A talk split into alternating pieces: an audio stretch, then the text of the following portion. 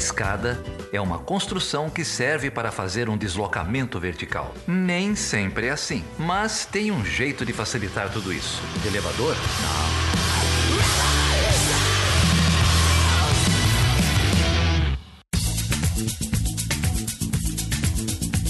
Seja bem-vindo e seja bem-vinda a mais uma edição do Chutando a Escada. O meu nome é Felipe Mendonça. E eu sou o Geraldo Zaran. A última edição de 2019, esse ano que teimou, né? Quase que não acaba. O ano desgraçado, hein, cara? Chegamos, né, cara? Pensei que não ia chegar também, mas chegamos em final 30, 31 de dezembro. Amanhã será um novo dia e tudo vai continuar mais ou menos igual, né? É, tem gente que tá falando que 2020 também será conhecido como 2019/2, mas, mas eu, eu acho que não, cara. Tô, vamos lá, vamos pensar, pensamento otimista, né? Virada de ano e todo mundo fica mais otimista. Vamos ver se a realidade vai dar na nossa cara logo em janeiro, agora de 2020. Mas Geraldo, para a gente então virar o ano aí discutindo temas extremamente importantes, como a gente sempre faz, com quem que a gente vai falar hoje, cara? Cara, a gente vai falar com a Andréia Souza de Jesus, colega sua aí de Uberlândia, não é não? É verdade, cara. Ela é colega aqui de Uberlândia. Ela manja muito desse tema aí, não é? É, a gente vai falar sobre um tema super leve para fechar o ano, mas também um tema super apropriado para esse ano de 2019, que é o racismo estrutural, né? É... Isso aí. Ela fala sobre racismo estrutural. Ela é doutoranda em Ciências Sociais lá pela Unesp, em Marília. Ela é graduada em Ciências Sociais, mestre em Ciências Sociais. E ela tem uma, uma função muito interessante, que ela é professora do substituta, né, ligada ao Departamento de Saúde Coletiva é, aqui da Faculdade de Medicina na Universidade Federal de Uberlândia tem trabalhado lá temas é, relacionados a racismo estrutural com os futuros médicos aqui é, de Minas Gerais. É, e, Geraldo, acho que nada melhor do que encerrar o ano falando sobre racismo estrutural, porque a gente está numa conjuntura, né? Escrota, uma conjuntura muito ruim para quem discute esses temas. É, e também para começar o ano de 2020 já torcendo para que o antirracismo seja aí um mote é, do ano que a gente vai entrar daqui a pouco. É, a gente poderia ter pensado em vários jeitos melhores de terminar um ano melhor, mas 2019 não foi um ano melhor, né? Foi esse ano aí que a gente teve. E se você não sabe o que é racismo estrutural, duas coisas. Primeiro, ouça aí e aprenda. Segundo, você provavelmente, assim como todos nós, faz parte dele, está dentro dele, já cometeu atos ou já vivenciou atos racistas. Então, é, essa discussão sobre, sobre racismo, sobre discriminação, sobre direito de minorias, nem sempre é uma minoria, né? mas a minoria no sentido uhum. de, de grupo desprivilegiado, é, sejam os negros, sejam mulheres, sejam é, LGBTs, a gente sempre faz essa discussão aqui e ser consciente é um primeiro passo, né? É verdade. Então fica aí até o fim desse papo. É, e eu também já quero aproveitar, já que a gente está falando de racismo estrutural, indicar um livro, pequeno livro, mas com um baita argumento da Djamila Ribeiro. Foi publicado agora recentemente, chamado Pequeno Manual Antirracista. Eu acho que se você quiser se aprofundar nessa discussão que a gente vai travar agora com a Andrea, é, vale a pena também folhear o livro da Djamila Ribeiro. Eu vou deixar aí os detalhes do livro na descrição desse episódio. E aí, Felipe, o que mais que tem para encerrar o ano, hein? Olha só, antes da gente ir pro papo, a Andrea, ela fala que em determinado momento da conversa, ela cita, Geraldo, é, alguns vereadores presos é, aqui na cidade de Uberlândia. Bom, você sabe, mas talvez o, alguns ouvintes não saibam. Eu atualmente moro na cidade de Uberlândia, né, que é aqui no Triângulo Mineiro. É um Minas Gerais, mas que também acha que é interior de São Paulo e que às vezes mistura com Goiás, né? uma mistura das três coisas. É, e eu tô aqui trabalhando na Universidade Federal de Uberlândia. E, de fato, quando a gente gravou esse episódio, é, nós tínhamos dois vereadores presos aqui na cidade de Uberlândia. Mas de lá para cá, aconteceu muita coisa. E aí eu te pergunto, Geraldo, quantos vereadores você acha que estão presos nesse momento na cidade de Uberlândia? Ah, mas essa pergunta é retórica, porque eu faço parte do grupo de apoiadores do Chutando a Escada. e essa mensagem já circulou lá no nosso grupo de apoiadores, já causou espanto, as pessoas não acreditaram que todos os vereadores de Uberlândia foram para cadeia. Não foram todos, mas foram quase todos, né? Foram, são, são 27 vereadores aqui. E aí, é, no auge aí das prisões, nós tínhamos 20 vereadores presos, mas aí é uma confusão, porque já tinham alguns sendo presos, alguns já tinham sido presos na primeira leva, essa que a Andrea cita. É, aí, aí chamaram suplentes, aí os suplentes foram presos. Mas aí hoje são 14 presos, acho que 5 já renunciaram para não permanecerem presos. A, o fato é que nós, só, nós temos oito vereadores trabalhando e, e aí o mais engraçado, o tragicômico, né? É que para que os trabalhos sejam, enfim, de fato aconteçam dentro da normalidade, você precisa de um quórum mínimo de nove votantes, né? E a gente não tem hoje nove vereadores na ativa na cidade de Uberlândia.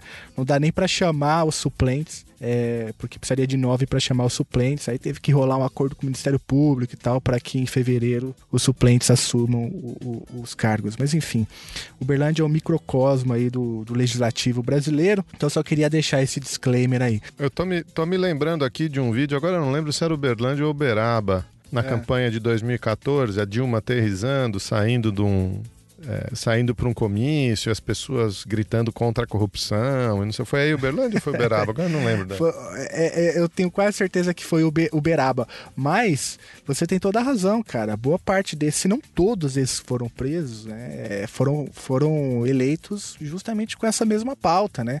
Anticorrupção, é, pela moralização da política, pela família com Deus e esse tipo de bizarrice que a gente vê aí é, no Brasil afora. E picaretas, né? É, porque a maioria de fato é, roubou dinheiro público e aí tem que mesmo pagar pelo crime que cometeu. Mas enfim, é tragicômico, eu tô aqui é, dando risada, mas é um capítulo triste da história do legislativo aqui da cidade, é um capítulo triste para a política nacional, né? Mas enfim, fica aí esse meu chute de escada. Aliás, Geraldo, queria aproveitar que a gente tá no clima aqui de fim de ano e perguntar para você o seguinte, Geraldo: de quem você chuta a escada esse ano de 2019? Eu juro, eu nem tava lá. A culpa nem foi minha, foi dela. Essa maldita escada que derrubou a minha amiga. A mesma escada assassina que matou o Zé Carlos, o amor da minha vida.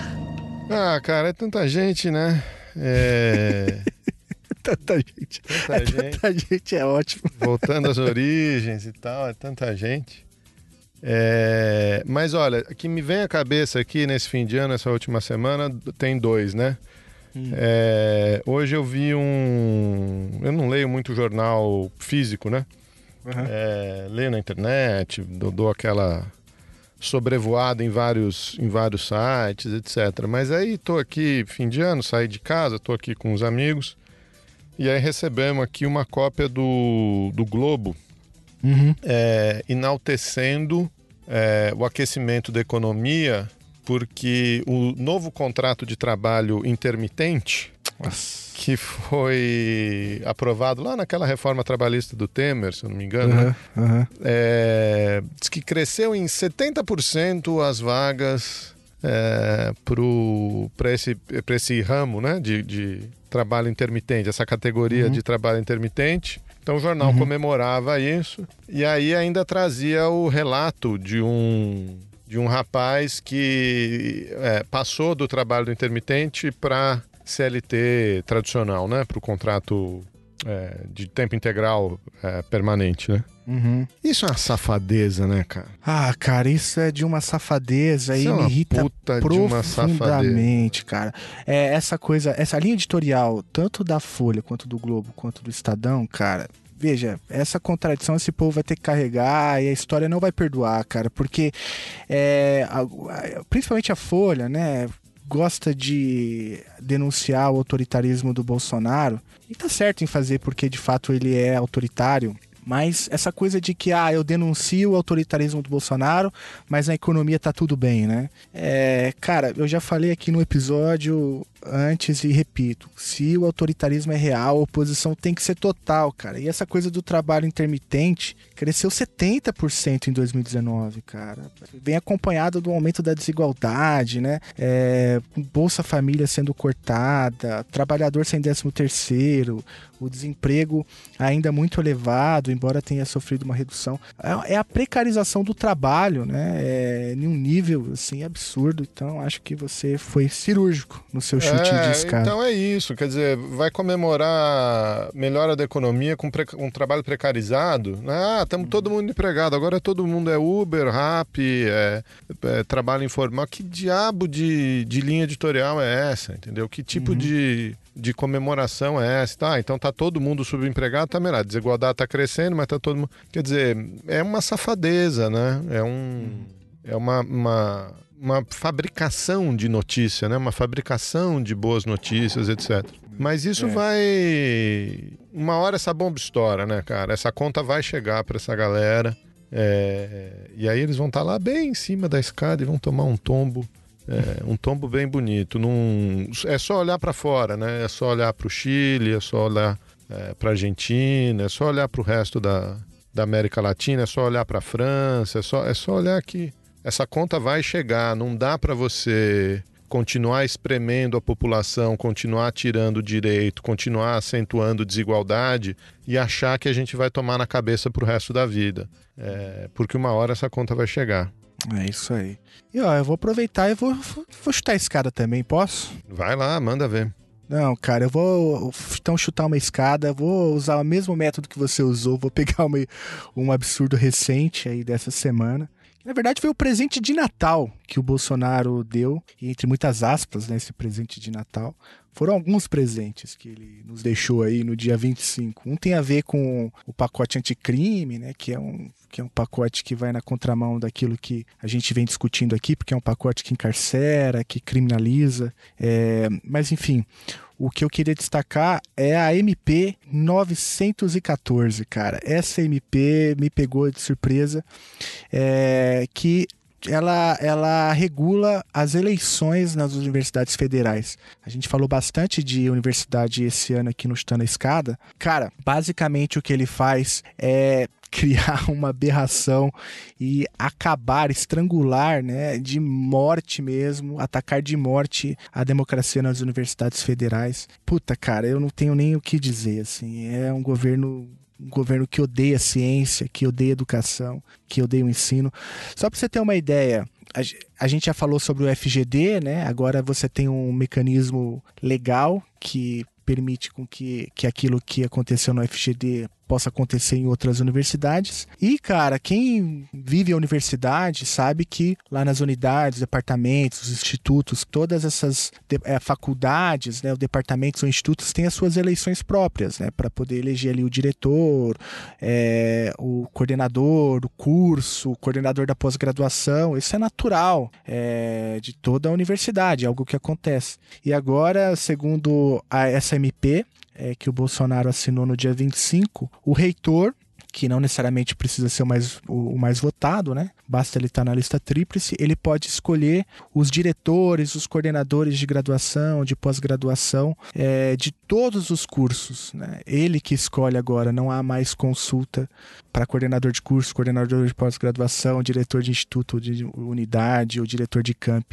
Enfim, basta que um bolsonarista tem, esteja na lista tríplice que ele será o escolhido e aí ele poderá colocar, aparelhar, né? Aquilo que o Bolsonaro disse que odeia, mas aí o, ele vai poder aparelhar todos os cursos, todas as pós-graduações. É, ou seja, só a galera que manja muito de ciência, né? É, enfim, cara, fica meu chute de escada. É, na verdade, inconcebível. É um negócio tão surreal que eu espero que o Congresso derrube essa MP é, de tão absurda que ela, que ela esse, é. Esse tema é um tema muito sensível pra gente, né? A gente já discutiu ele aqui inúmeras vezes. É, mas como a gente falou aí num, num episódio passado, quando a gente estava discutindo aqui cultura, o audiovisual, o Bolsonaro ele ataca, esse governo ele ataca todas as intermediações da sociedade, né? Uhum. Então ele ataca a educação, né? ataca as universidades, é, ele ataca os jornalistas, né? ataca a imprensa diretamente, ataca a cultura,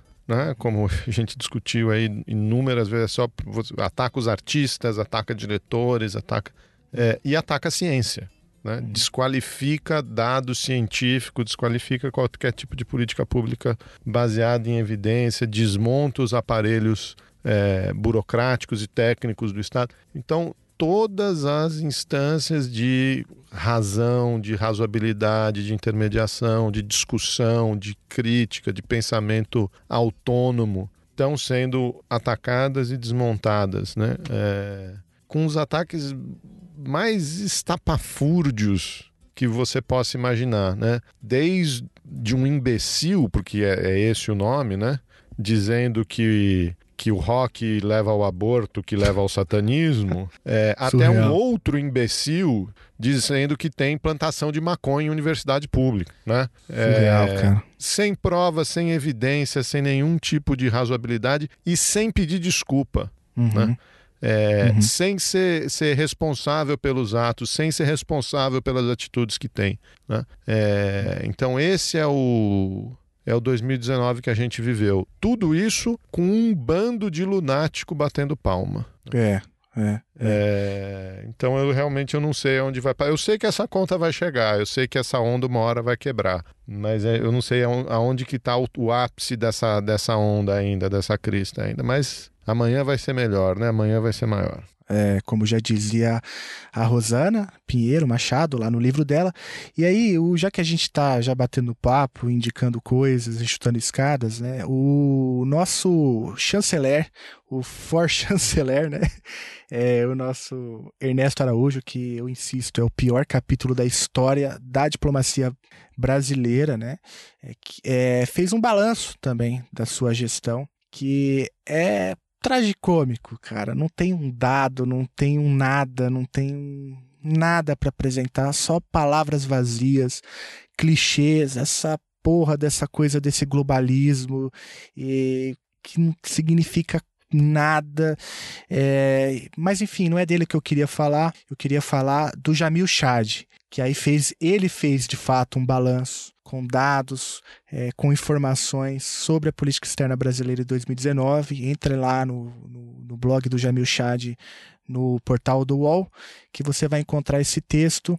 E se você quiser um panorama então do que foi 2019 na política externa brasileira, que é um tema que para a gente também é muito caro, eu recomendo o texto do Jamil Chad, que aliás, Geraldo, Jamil já teve aqui, mas verdade seja dita, né? A, a voz do Jamil Chad hoje é uma voz muito potente, né? Para quem pensa, para quem estuda, para quem se interessa pela política externa brasileira, não é? É, a gente tentou trazer aí ao longo do ano pessoas refletindo a política externa, né? Conversamos lá com o Antônio Freitas, da Tapera Taperá, conversamos mais recentemente aí com o Guilherme Casarões. É, e outros, né? não só esses, mas outros refletindo. O Jamil já passou por aqui, está é, convidado para voltar. Aguardem aí novidades em, em 2020. O Jamil tem né, é, uma, uma voz forte, foi, foi testemunha ocular de, de vários desses descasos aí da política externa brasileira, dos vexames da política externa brasileira ao longo do ano. É, tenho certeza que ele vai continuar nesse sim, né? Nesse jornalismo sim de, de qualidade, de reportagem, de uhum. apuração, né? Que uhum. ele e poucos fazem. É, principalmente a hora que entra nos editoriais, nas linhas, essas coisas desaparecem, né? Mas aqui uhum. a gente também conversou com Patrícia Campos Melo, conversou Verdade. com Baita muito, jornalista, premiada, muito... né? Ganhou prêmio esse ano, merecido. Mais um, né? Mais um. Uhum. Então vamos, vamos continuar aí, prestar atenção em quem, em quem faz trabalho sério. Né? É verdade, é verdade. Você prometeu, Geraldo, lá no último episódio que a gente ia citar os nomes dos apoiadores aí do Chutando a Escada em 2019, é isso? Vamos citar, vamos citar todo mundo aqui. É, a gente é um podcast. 2019 foi o, o, terceiro ano do Chutando a Escada. A gente ainda não completou três anos, uhum. mas foi o terceiro ano. Desde 2018 a gente tem pedido aí o apoio financeiro é, dos nossos ouvintes. É, você pode sempre falar com a gente no perguntas@chutandoaescada.com.br, pode falar com a gente nas redes sociais, no Facebook, no Instagram e no Twitter, sempre como Chutando a Escada ou arroba Chutando a Escada. Tem o nosso site e lá no site tem a parte do apoio, né? O chutandoaescada.com.br barra apoio. É, uhum. Ao longo desse ano e meio, quase dois anos é, do, do programa de apoio, alguns chamam de patronato, etc. É, já passaram várias pessoas por aqui, alguns continuam apoiando a gente até hoje, uns começaram, pararam. Tem muita gente hoje em dia fazendo rodízio né, de apoio, uhum. a gente uhum. sempre estimula isso, apoiem projetos de produção de conteúdo independente, de produção de conteúdo é, de qualidade. Né? Então a gente mesmo aqui já redirecionou o nosso apoio é, para outros projetos, para outras causas que a gente julga válidas. É, ao longo do ano, a gente leu aqui o nome de alguns dos apoiadores. No nosso episódio, lá no episódio 100, é, a gente leu a lista de todo mundo lá na época. Aliás, é por, por conta desse apoio que a gente pôde né, é, realizar o, o, episódio ao vivo. Vamos tentar fazer uhum. outros aqui é, ao longo do ano. E vamos aqui, vamos ler de novo é, o nome de todo mundo que já passou aqui pela essa lista de apoiadores do Chutando Escada, para esse grupo, né? essa grande família de apoiadores do Chutando Escada. É isso aí. A gente vai ler o nome de todo mundo. Já deixo aqui de antemão meu agradecimento. Vocês são demais, vocês que fazem esse projeto acontecer. Se você está ouvindo e não é apoiador e aí quer se tornar um agora no ano de 2020, basta você entrar no www.chutandoescada.com.br barra apoio. Mas antes da gente ler o nome, nós temos um super papo com a Andrea falando sobre racismo estrutural. Então fique aí, escute o papo com a Andrea e aí lá depois dessa baita conversa com a Andrea, a gente volta com o nome de todo mundo. Pode ser assim, Geraldo? Pode, pode ser assim. Super obrigado de novo para todo mundo. Os apoiadores aí de vez em quando recebem um episódio com um pouquinho de antecedência, recebem um, uns erros de gravação, né? Aconteceu alguma coisa aí há pouco tempo. A gente tem um grupo de WhatsApp só para os apoiadores. E espero que esse grupo cresça bastante. Uhum, Agradecer uhum. todo mundo aí. É, 2020 trarão prêmios. Tem um, uma pilha de livro que eu preciso sortear, distribuir aí para esse pessoal nesse ano. Mas vamos lá, vamos todo mundo junto e vamos ouvir o papo aí com a Andréia. Obrigado. Até semana que vem. É isso aí. Então, com vocês, a grande, a gloriosa Andréia Souza de Jesus, que dá uma aula pra gente sobre racismo estrutural, por um 2020 antirracista, por um 2020 onde esses temas sejam discutidos corretamente, por um 2020 com mais negros e negras na universidade, por um 2020 com mais diversidade, por um 2020 menos desigual. Com vocês, Andréia Souza de Jesus.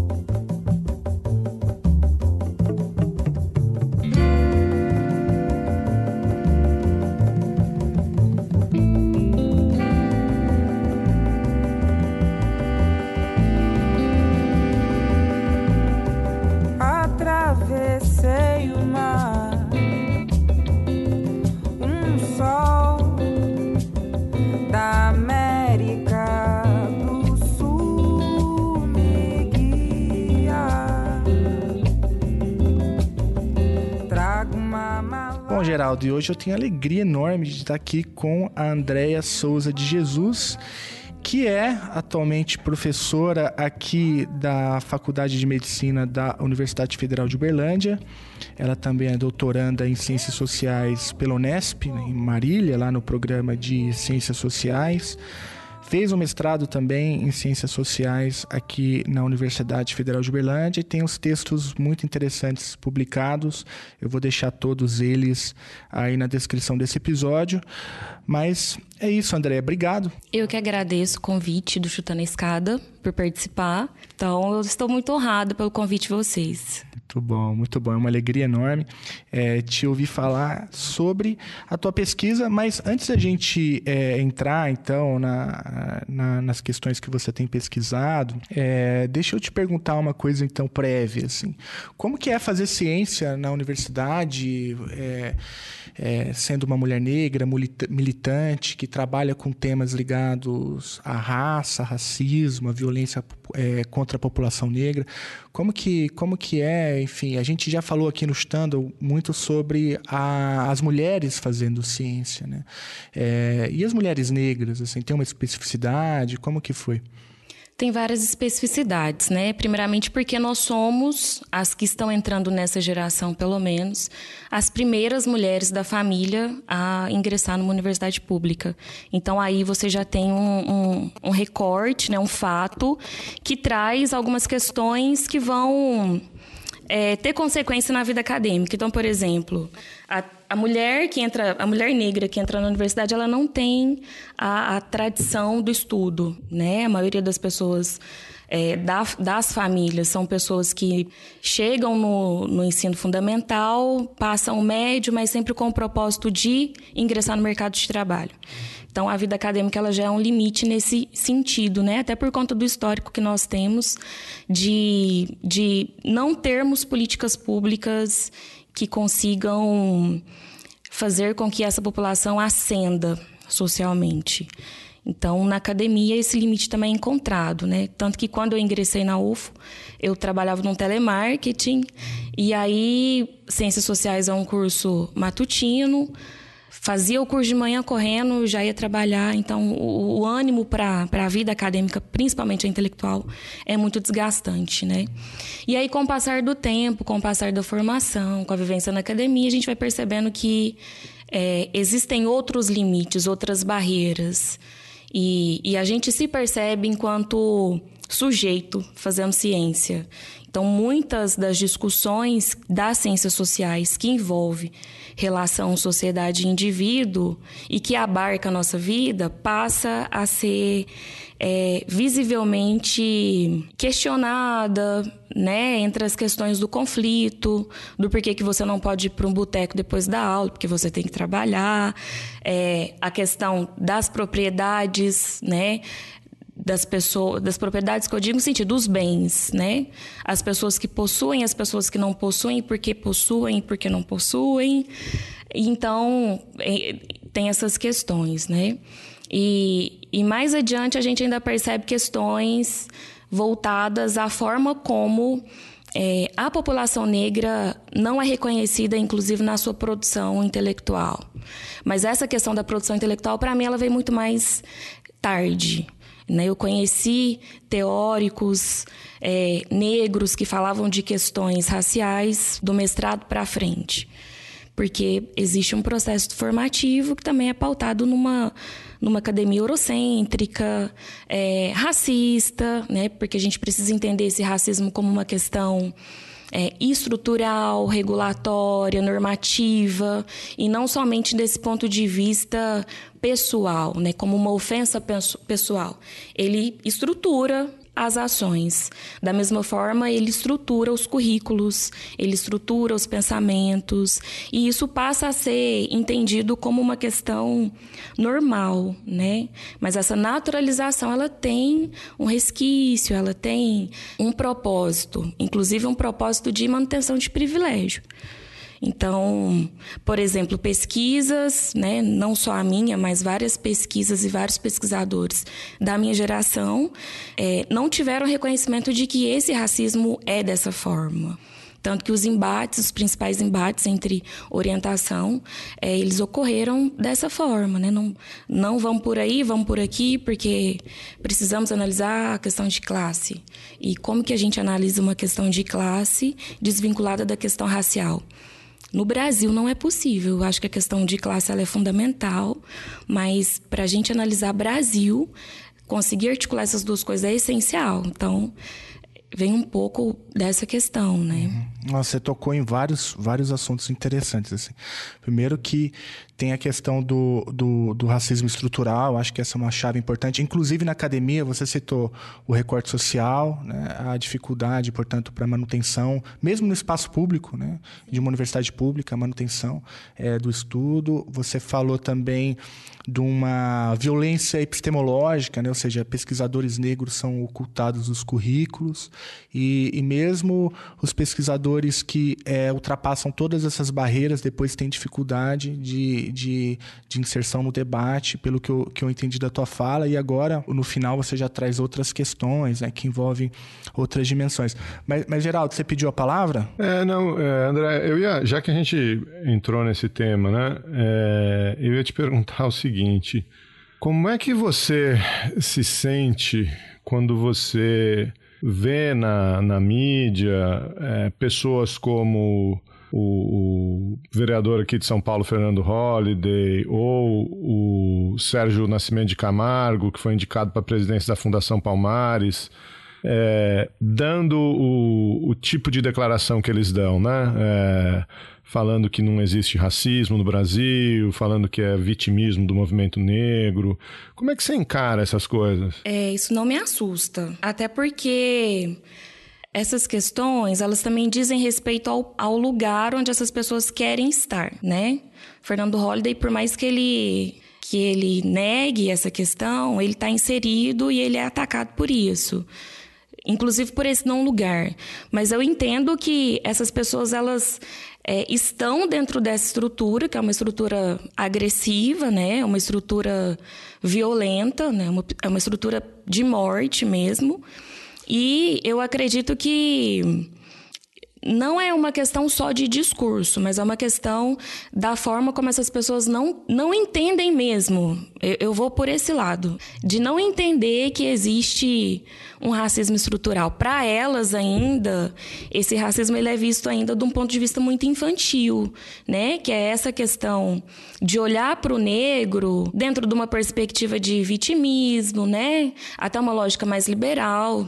E aí entra uma questão da economia que eu acho que é importante, de, de que o indivíduo é responsável por ele mesmo e por reproduzir a sua lógica. Então, tudo depende do, do indivíduo. Então, não me assusta, né? E eu acho que isso também é parte dessa forma como esse racismo estrutural funciona. É, até porque ele é estrutural. Então, não que ele esteja pairando, né? Porque quando a gente fala de racismo estrutural, às vezes aparece essa questão de que ah, tá tudo aqui no plano das ideias. Não é isso. É prática. Mas essas pessoas elas não conseguem se enxergar em algumas, em alguns fatos é, em algumas verdades, né? Porque eu vou falar aqui de verdade. Tem até um provérbio africano que eu gosto muito que fala que existe a minha verdade, a sua verdade e a verdade, né? Os fatos estão dados, mas aí como é que você analisa esses fatos? De que ponto de vista? Até penso também num, numa questão que é o acesso que essas pessoas tiveram a discutir esses temas. Porque essas, por vezes, essas, essas vulnerabilidades raciais que esses homens que você citou é, estão inseridos, elas não são percebidas mesmo de um ponto mais crítico. Então, acho que o próprio acesso à militância, que nem é um acesso tão dado assim, a gente entra muito mais por uma questão de questionar, de, de tentar compreender, é, vai depender do espaço que você ocupa.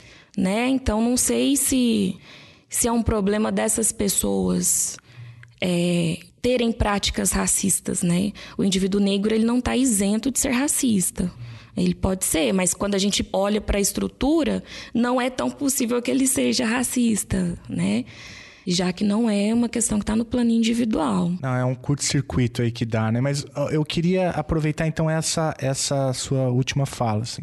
É, na verdade, eu queria fazer duas questões, assim. Eu acho que são duas questões que eu acho que exigiriam podcasts só para cada uma delas. Mas a primeira é que lá no final da, da, da, da sua primeira fala, você mencionou uma tensão entre é, uma tensão na esquerda, né, entre aqueles que, por exemplo, priorizam a luta de classes, aquele marxismo mais ortodoxo, né, e que, portanto, acham que essa a, a, luta contra o racismo, a luta identitária, ela poderia causar ruídos, enfim, numa, numa contradição que é muito maior, que seria a luta de classes. Né? Esse é um debate que está posto, é um debate que, pessoalmente, eu acho que é um debate que está superado mas é um debate que vira e mexe surge aí, né? Que, como se o movimento negro, o movimento feminista, ou o movimento LGBT é, desviasse o foco daquilo que é mais importante para essas pessoas, que seria a velha luta de classes, né?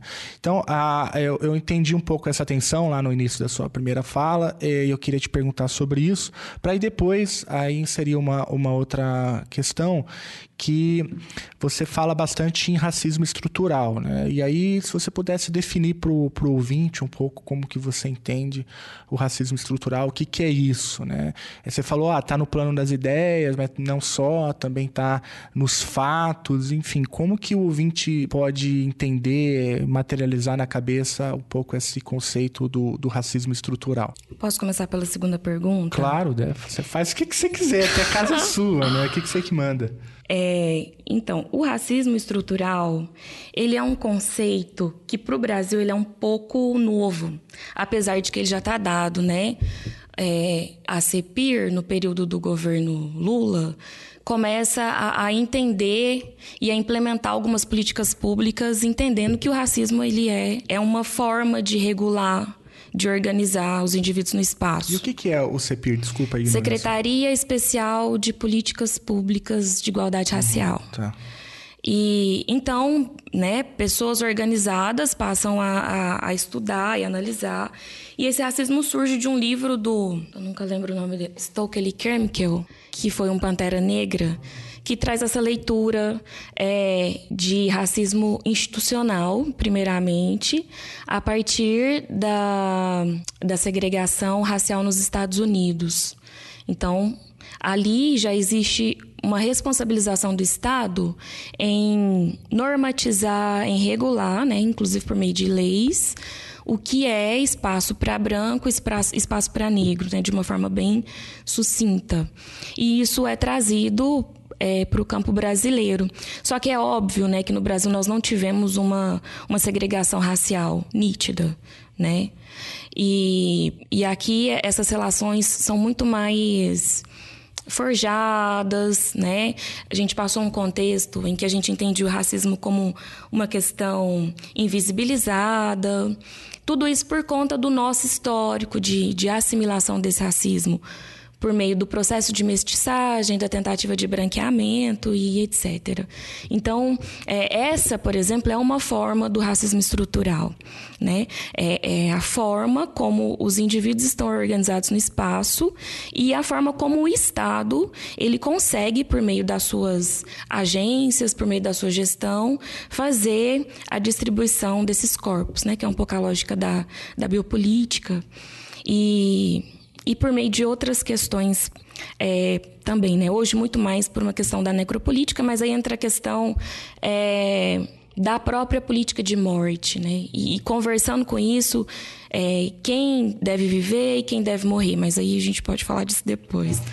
Mas, é, mas essa questão do racismo estrutural, ela surge mesmo na forma como o Estado, de uma forma, estou falando aqui de uma forma muito simples, mas como o Estado consegue organizar é, os indivíduos no espaço, né? E aí, num campo do racismo estrutural. O racismo institucional, ele pode fazer isso fora do Estado. Todas as instituições, de alguma forma, têm diálogo com o Estado, mas algumas têm mais autonomia, né? Quando a gente pega as empresas, as práticas racistas nas empresas são políticas de racismo institucional, né? Ou então se a gente pega instituição família, quando a gente escuta que ah, você precisa casar com um homem branco para clarear a família, né? E aí você tem uma outra lógica de racismo institucional. Fora isso, é, tem várias outras questões, né?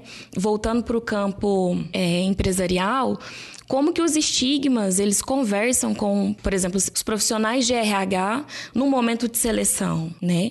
Quem é lido como branco, quem é lido como negro. Tem até um vídeo que eu gosto muito, que é um vídeo que chama Racismo Institucional, que traz um pouco essa leitura é, do RH para uma entrevista de emprego. Então, é uma cena onde existem o mesmo grupo de pessoas vendo o mesmo grupo de imagens. Então, primeiro eles passam imagens de pessoas brancas e o gestor daquela, daquela mesa pede para que as pessoas caracterizem né, quem são as pessoas brancas. Então, a pessoa passa, tem uma imagem ali de um indivíduo branco correndo. Aí o que, que a mulher fala? Ah, tá fazendo uma corrida, praticando esporte.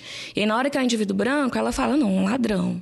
E aí tem uma mulher branca limpando a casa. Ela fala, não, tá fazendo uma faxina e tudo mais.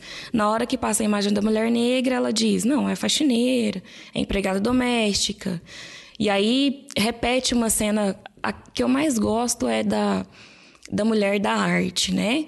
Aparece uma artista produzindo alguma coisa e a, e a mulher lê aquilo como se fosse uma mulher fazendo uma obra de arte. E aí, na hora da mulher negra, não, pichadora, né? Grafiteira, entendendo que isso é uma coisa negativa. Tem a imagem também da mulher man manipulando uma costura. Uma é design de moda e a outra é costureira, né? Então, assim, esses estigmas, eles são muito presentes no imaginário e fazem com que é, as instituições se apropriem disso, entendendo que, que essas questões vão definir quem será o empregado dessa empresa quem é potencial colaborador, né, entre aspas. Então, vem um pouco, né, falando muito brevemente dessa questão do racismo institucional e estrutural, é um pouco isso, né? E o institucional difere do estrutural justamente porque no estrutural o Estado ele tem uma possibilidade maior de gerir as suas instituições. E aí, no campo institucional, está mais limitado a lógica de cada instituição, sem tanta presença, sem tanta ação direta desse Estado. E aí, não sei se eu respondi a sua primeira pergunta. Não, tá, tá ótimo. Daí dá para desdobrar para várias outras, né? Sim. Inclusive na universidade, na primeira parte da sua fala, a gente percebe, então, como que isso se manifesta na instituição, universidade, né? Mas aí também eu acho que, sei lá, na igreja, em outros espaços, né? É, e cada, cada uma dessas instituições, então, moldam isso que a gente está chamando de racismo estrutural, a depender é, daquela necessidade, né? É, e a gente vê também vários outros, vários outros movimentos, até mesmo quando o Joel teve aqui, num outro episódio, aqui do Chutando a Escada, chamado controle, controle de corpos pretos, ele fala muito até da distribuição é, no espaço, né? Então, o espaço periferia, o espaço, é, o bairro de, mais de elite, ele usa até um termo é, que me marcou muito, que era a ideia do CEP bom e CEP ruim, né? Que, que eu achei que aquilo... Ele, é falou, ele falou um negócio nesse programa que que no Brasil dignidade tem CEP, né? Acho que foi a, a expressão que ele usou, né? Isso, isso, isso. E aí Paraisópolis é um exemplo claro disso, né? É, porque a maneira como... E aí até acho que esse é um tema muito caro para a tua dissertação, pelo que, eu, pelo que eu vi, a ação policial, como ela também ela, ela é um reflexo, a instituição polícia né, é um reflexo muito claro, muito gritante disso que a gente está chamando de racismo estrutural, né? A maneira como ela age, sei lá, na Faria Lima ou a maneira como ela age na, em Paraisópolis, né? Sendo que os dados mostram que Reclamação de barulho, por exemplo, é, é, acontece com muito mais frequência em alguns bairros de, é, de, de, classe média alta em São Paulo do que na periferia. Enfim, eu estava pensando enquanto você é, falava, mas é por aí mesmo, estou entendendo certo? Sim, a gente não precisa ir muito longe, né? Se a gente pega a estrutura de Uberlândia, tem até uma, uma tese muito interessante aqui do Márcio Bonesso, que ele também faz uma análise dessa, dessa política pública da prevenção à criminalidade, mas num, num ponto de vista da ciência, né? Ele fala da ciência da segurança pública em Minas Gerais. E, enfim, só para deixar uma referência. Mas se a gente pega, por exemplo, Uberlândia, temos um bairro estigmatizado aqui, que é o Dom Almir, e em 2016 eu trabalhei numa escola próxima, que é a Escola da Alvorada, uma escola estadual. E aí é, os alunos relatavam muito sobre uma boate que existia lá, que era a Via Show. Né? Então essa boate fecha e ela fecha principalmente por conta das batidas policiais. Então, é, esses jovens do Dom Almir passam a, a ocupar o centro. Né? Então, ali, por exemplo, naquela região da Bicota, antes do, da Via Show fechar, não tinha posto policial fixo no final de semana. Então, a partir do momento que a Via Show fecha, esses, esses jovens passam a, a, a, buscar diversão, né? Que é a questão de lazer, de entretenimento. É, a ocupar o espaço do centro e aí a polícia é intensificada nessa região. Né? E aí, voltando para essa questão do policiamento, existe algumas especificidades em Minas, né? Que o GEPAR, por exemplo, é um, é um grupo específico, grupo específico de policiamento em áreas de risco. Né? Então, esse policiamento surge é, quase em parceria com o programa Fica Vivo, tanto que o Fica Vivo não pode funcionar sem o policiamento. E aí, é, pela nomenclatura, você já percebe algumas intenções, né? E tem uma contradição nisso. O GEPAR ele surge como uma ideia é, de, de, polícia, de policiamento cidadão, mas ao mesmo tempo ele está em área de risco. Então, como, é, como surge né, esse imaginário de área de risco? Né? Por que, que a área de risco é a periferia e não o Santa Mônica? Santa Mônica, para quem não conhece, é um bairro aqui, aqui mais da região central, é onde está a universidade, onde os estudantes moram. Então, é um bairro, um bairro de uma classe, classe média, eu diria. Né? Sim. E aí tem essas questões, né? Área de risco por quê, né? E policiamento específico para quem? Então, acho que, que essa questão me chama muita atenção. Eu ainda preciso aprofundar mais, né? Tomara que eu consiga fazer isso na minha pesquisa do doutorado. Mas esse policiamento em Uberlândia é muito específico e ele é agressivo, né?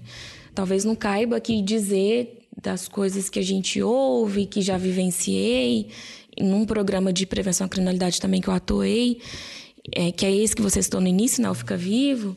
Então, assim, é comunitário, mas ao mesmo tempo ele tem mais poder de ser agressivo. Calma aí, então deixa, deixa eu voltar. Você citou, a gente foi do, do racismo estrutural para ação policial, aí chegamos no estado de Minas, né? Que, que tem uma população negra, é, a maioria, né? Em Minas é acima da média nacional, eu acho, né? Acima da média nacional. E aí, e aí a gente chegou num programa da Polícia Militar, que é o GEPAR, né? Que é um grupo é, da Polícia Militar do Estado de Minas que atua nisso que você chamou de área de risco, e aí tem todo um problema de compreensão do que é área de risco, mas é claro, evidente que para essa divisão da polícia, a área de risco é a periferia. E, e aí é, é, a ideia é que seja uma polícia comunitária, mas, mas aí, aí, pelo que eu entendi, eles têm um, um poder ainda maior de atuação. Como, como, Sim, como que é? tem mais intimidade com o lugar, ah. né? É, por exemplo, quando eu trabalhei né, nessa política, existiam reuniões diretas com, com essa corporação. E algumas falas né, que reproduzem essa questão do racismo estrutural que a gente está falando. É, falas no sentido de estigmatizar essa população e, ao mesmo tempo, entender que essa população merece esse tratamento, né? Inclusive de ter esse tratamento mais agressivo, porque a própria população já espera esse tratamento mais agressivo. Então, talvez nesse sentido, né? Mais da intimidade do lugar, de chamar as pessoas pelo nome. E, e quando você fala de, de atuação mais agressiva, a gente está falando exatamente do quê? De, de violência policial mesmo? Sim, violência policial, violência simbólica, inclusive violências que não são nem legais e nem legítimas, né? Porque tem casos, inclusive, de abordar meninas. E policial masculino não aborda meninas. Então, questões nesse sentido para além de outras, né? Que não, eu acho que não cabe. É, tudo bem, eu entendi. Mas a, a, ideia é que Paraisópolis, isso que a gente viu, é uma realidade nas periferias Brasil afora. Acho que dá para falar. Sim, falar. sim. Ô, Felipe, é, só explica. Você está se referindo a Paraisópolis a intervenção que a, que a polícia fez é, algumas semanas atrás, uhum. é, durante um, uma festa, né? Um baile funk. Sim que acabou com nove mortos, foi isso? Nove, nove. E foi uma ação, né? Que quando a gente pega Paraisópolis é uma ação. A questão que eu acho problemática é quando se torna uma política pública. Né? Você tem ali uma política pública de prevenção à criminalidade, que é a ideia do GEPAR, mas ao mesmo tempo essa prevenção ela nada mais é na prática do que um monitoramento que não tem é, muita eficácia porque ele está junto com a questão da guerra às drogas da, da crítica de evitar os homicídios e de evitar que os jovens matem então da minha perspectiva, tem essas diferenças, né? O que, que são essas ações pontuais e o que são essas políticas públicas que que reproduzem o racismo institucional ou racismo estrutural a partir do discurso da lógica da prevenção.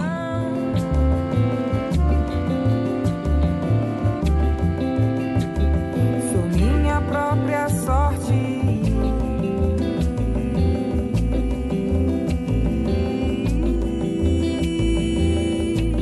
Je suis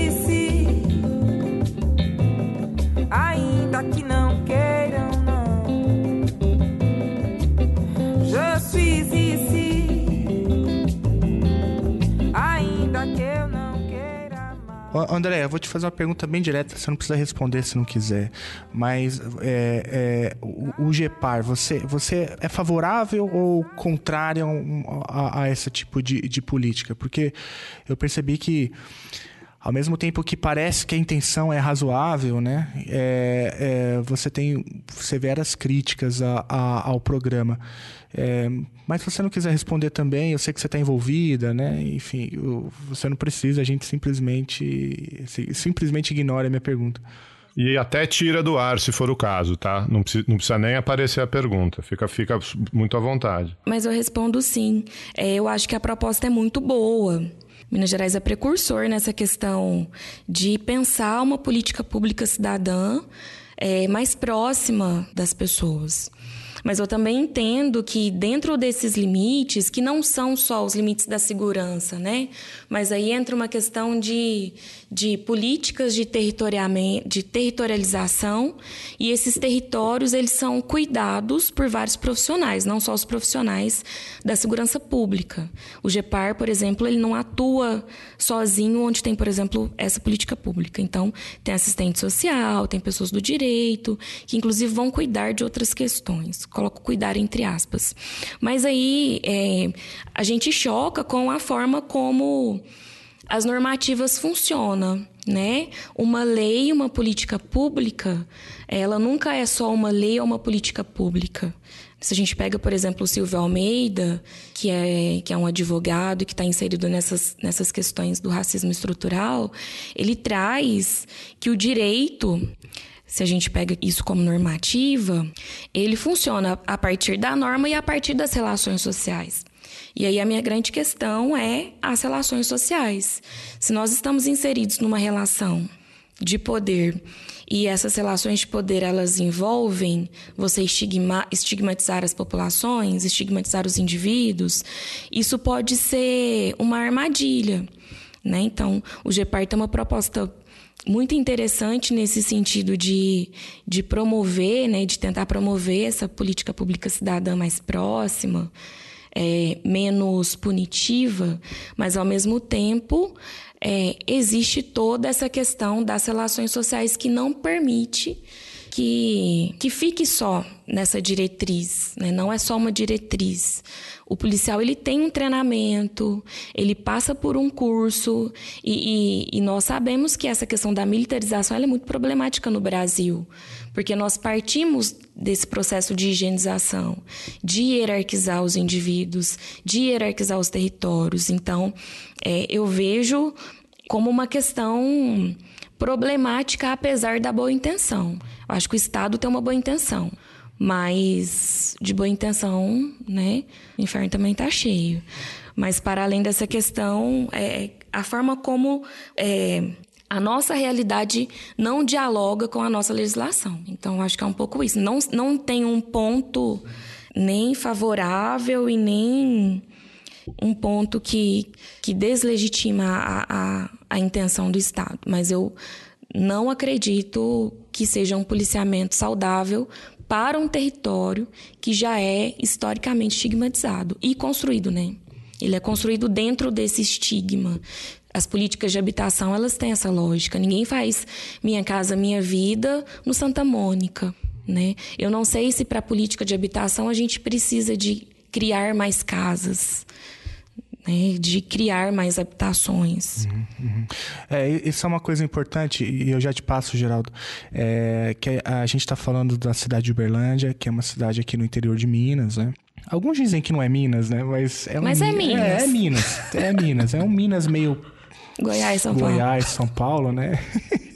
é uma triangulação bastante. E Beverly Hills, né? Porque tem toda uma questão aí internacional da forma como nós nos comportamos culturalmente. É. é, isso diz muita coisa. Mas o, o interessante aqui, Geraldo, é que é, a, a, geografia da cidade, e aí você me corrija se eu estiver errado, é uma geografia muito peculiar, né? Você tem o centro ou os bairros que, que, que estão ali ao redor do centro, que são é, bairros populosos, inclusive com bastante imóveis disponíveis, né? É, e depois você tem bolsões de, de terrenos, né? Que, que são longos terrenos, assim, que são nitidamente terrenos de especulação é, imobiliária. E depois que você atravessa esses longos terrenos, aí você tem as periferias. Né? Você tem bairros, então, bastante distantes. É, e aí, na ligação desses bairros de periferia com o centro, você passa por bolsões de, de, de terrenos, assim, disponíveis, que aí claramente numa questão de oferta e demanda, uma questão de, de é, especulação, é, e aí a, os conjuntos habitacionais são feitos então muito distantes, né? É, eu acho que essa é uma geografia bem, bem interessante. Tem até um estudo aqui de um, aqui no, no na própria Instituto de Economia que mostra é, que o, o, déficit habitacional é tem uma peculiaridade. Então na, no Rio de Janeiro tem um outro, um outro desenho, né? Por conta da geografia. Em São Paulo tem também um desenho das periferias ali nas bordas, mas eu acho que só para localizar o ouvinte nisso que a gente está falando. Mas então eu já posso fazer outra, já posso emendar. Eu não te respondi aquela, né? É, então eu ia voltar, ia voltar naquela, naquela das questões de classe, da desfragmentação, raça, das desfragmentação. É, acho que esse é um debate muito importante. É, e eu não sei como que você tem se posicionado. Eu nisso. não tenho, né, me posicionado. É, mas eu tenho pensado. E eu acho que nós estamos num contexto de, de entender o que é a fundo essas relações opressoras, né? E aí, o que, que eu penso? O conceito de raça ele é um conceito muito amplo para a gente restringi-lo à questão étnico-racial do negro, né? Porque, por exemplo, quando a gente fala de racismo, logo vem à tona o imaginário de que a gente está falando de pessoas que são vulneráveis e que estão no campo da identidade étnico-racial negra ou indígena. E aí é, eu tive um, um susto no doutorado, né? Fiz uma disciplina muito legal com Hofbauer. E a primeira pergunta que ele fez na aula quem vem antes, raça ou racismo? Né? Então, a questão, se a gente for pegar as questões teóricas de raça, elas não estão limitadas a, a, a, ao indivíduo negro, né? É uma hierarquia das relações. E aí, é, a raça ela é tudo aquilo que diferencia o que é tido como padrão do resto, né? Então tem uma leitura aí mais decolonial de entender como que surgem esses outros. Por que, que o Ocidente é o Ocidente, não de um ponto de vista geográfico, né?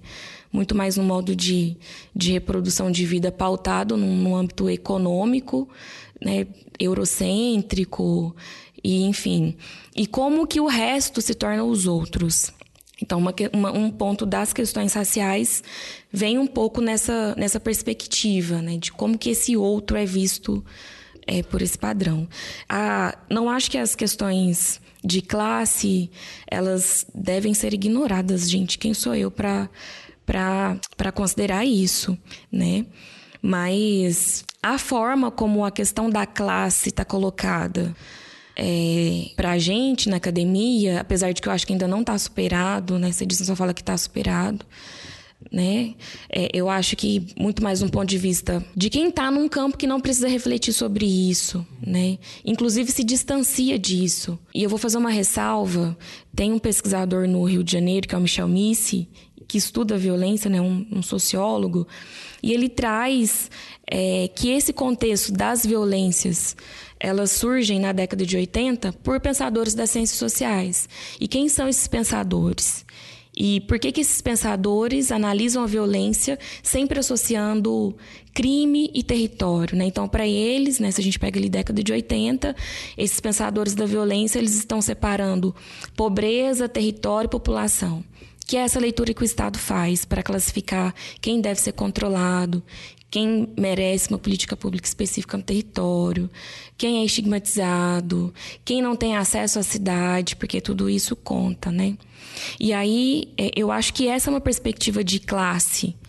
Quando a gente olha para a academia e percebe que ela se distancia dessa questão racial, inclusive entendendo que esse outro não faz parte desse meio, é, isso gera algumas questões. E isso traz algumas leituras, né? E uma delas é essa desfragmentação ou a forma como essa desfragmentação começa a ser lida. Então você percebe que alguns movimentos começam a se fortalecer, né, justamente para se posicionar enquanto pessoas que estão reivindicando por direitos que são direitos universais. Então, é, talvez na perspectiva de classe fique, fique muito mais nítido a questão de que alguns direitos não são acessíveis. E aí né, a gente passou por um contexto político em que as políticas públicas passaram a ser distribuídas de acordo com as especificidades populacionais. Então, é, população LGBT, população negra, população indígena, política para a mulher, política para a população idosa, o ECA, que é muito novo, né? Então são políticas específicas para a criança e adolescente. Então, todas essas fragmentações, elas estão inseridas numa questão que é racial também.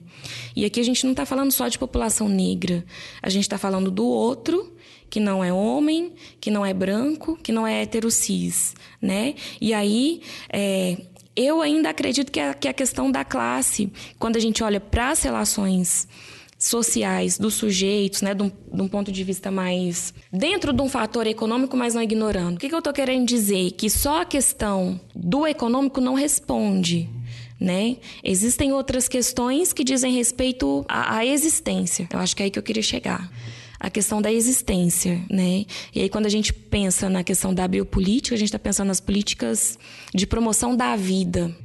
Se nós temos um recorte econômico, né, pautado só nessa questão, pautado só na questão da da distribuição de renda, né, que eu acho que também diz respeito a essas questões das identidades, eu acho que a gente pensar só a identidade, não, só a renda não responde. Uhum. Não sei se dá para entender, Felipe, o que, que eu estou querendo sim. dizer. É, é você está se aproximando da ideia da interseccionalidade, não é? Um pouco, um pouco.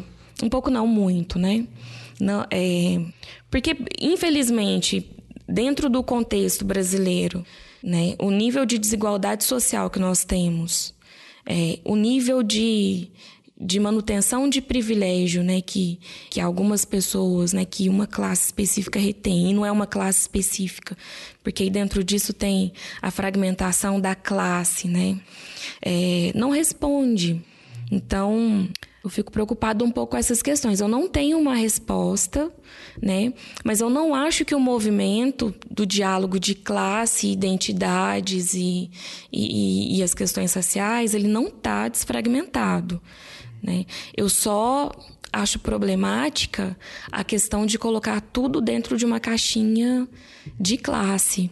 Né? Inclusive pela forma como nós formamos é, as nossas concepções de, de distribuição de direito no Brasil. Porque não é uma questão. É uma questão que perpassa o econômico, mas que não está atrelada somente a essa questão, né? Existe uma forma de você impedir que essas pessoas que estão dentro de uma margem de vulnerabilidade alcancem, inclusive, direitos básicos. Né? E isso vem também dessa retenção da, do, dessa manutenção de privilégio. Mas como que, que, como que essas questões não conseguem dialogar somente com a questão de classe, sabe? Ou da luta de classes, não sei. Que não dá para ver só duas coisas, né? É, eu, eu gosto bastante do, do, do conceito de interseccionalidade. Eu acho que tenho aprendido, aprendido muito. A Rafaela, que também do, do Incis já veio aqui no estando e falou um pouco sobre isso.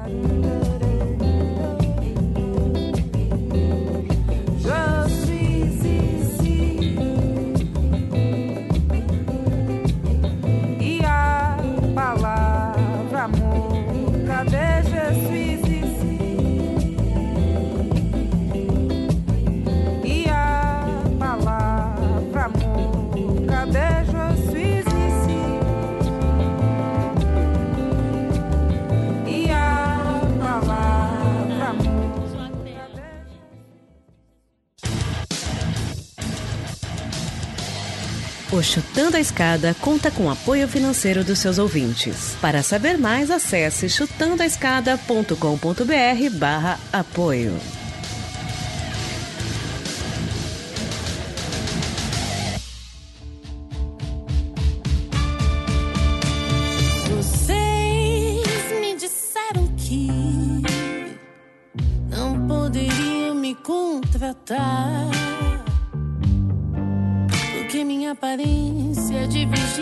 Padrão.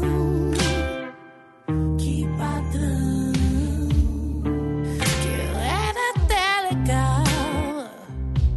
Mas meu cabelo era crespo demais. Talvez alisasse. Eu ia te perguntar sobre a questão da, da lei das drogas, que foi, acho que é um, você mencionou de passagem, acho que acho que esse é um tema importante, até é, porque ali eu acho que é um gargalo, até que eu, te ouvi falando sobre isso já na, naquela mesa que você também falou de passagem. E a outra coisa é que eu ia te perguntar é, era aí entrando mesmo em questões mais teóricas, você mencionou biopolítica, e necropolítica e tal, para a gente poder talvez caminhar para concluir a partir daí. Você tem outra, imaginou outra questão aí, Geraldo? É, não, o que eu ia perguntar é, é, mais sobre conjuntura também, mas você responde se quiser, na ordem que você quiser. Porque eu, eu não sei se eu entendi direito, quando a gente mencionou Paraisópolis, eu, eu entendi que você fez uma distinção entre a operação que foi feita e uma política pública, né?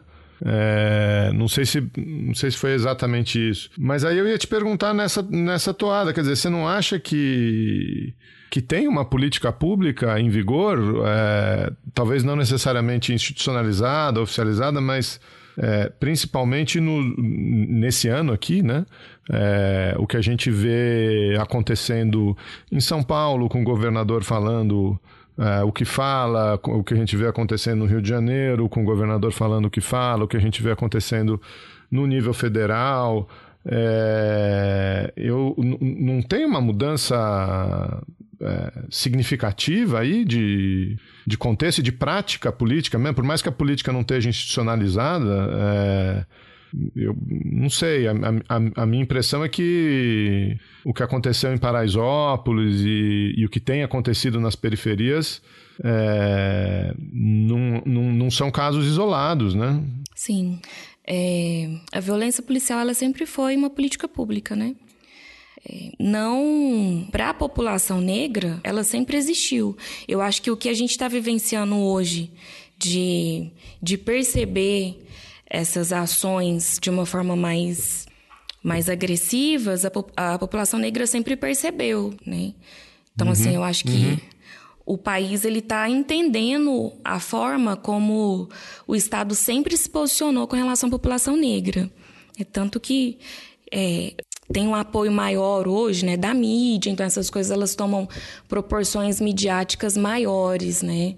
É, a conjuntura da violência a partir de 80, ela, ela se propõe a isso, a utilizar dessa violência policial como uma política pública. Mas, independente dela ser institucionalizada ou não, porque o que, que acontece, né? Quando a gente analisa essa questão de Minas Gerais, é uma política pública institucionalizada, com nome específico e com ações específicas. É, e não de sentidos protocolares. Né? A gente percebe que a violência policial autorizada, né, até porque é, o uso legítimo da força, da violência promovida pelo Estado, ela é um, um modus operandi, a gente percebe que é institucionalizado do ponto de vista das, das relações, mas de uma forma protocolar, né, para conseguir para conseguir manter.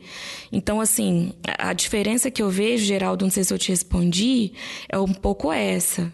A polícia nunca deixou de exercer política pública com a população negra. Só que essas proporções, né? A questão do, do advindo do, do, celular, a possibilidade da pessoa ali filmar, ela traz uma outra leitura. Não é uma leitura que não existia e que agora passou a existir. Eu acho que isso agora é publicizado. Né? E surgem revoltas, revoltas que já existiam na população negra. Mas eu percebo que isso também é uma potencialidade para ação. Então as pessoas se organizam mais, as pessoas reivindicam porque elas veem, elas enxergam. Então não me assusta, por exemplo, é, é, é complicado porque a gente passa a ficar insensível com algumas questões quem analisa violência passa a ficar naturalizado com isso, apesar do horror. Mas a forma de ver, ela é modificada.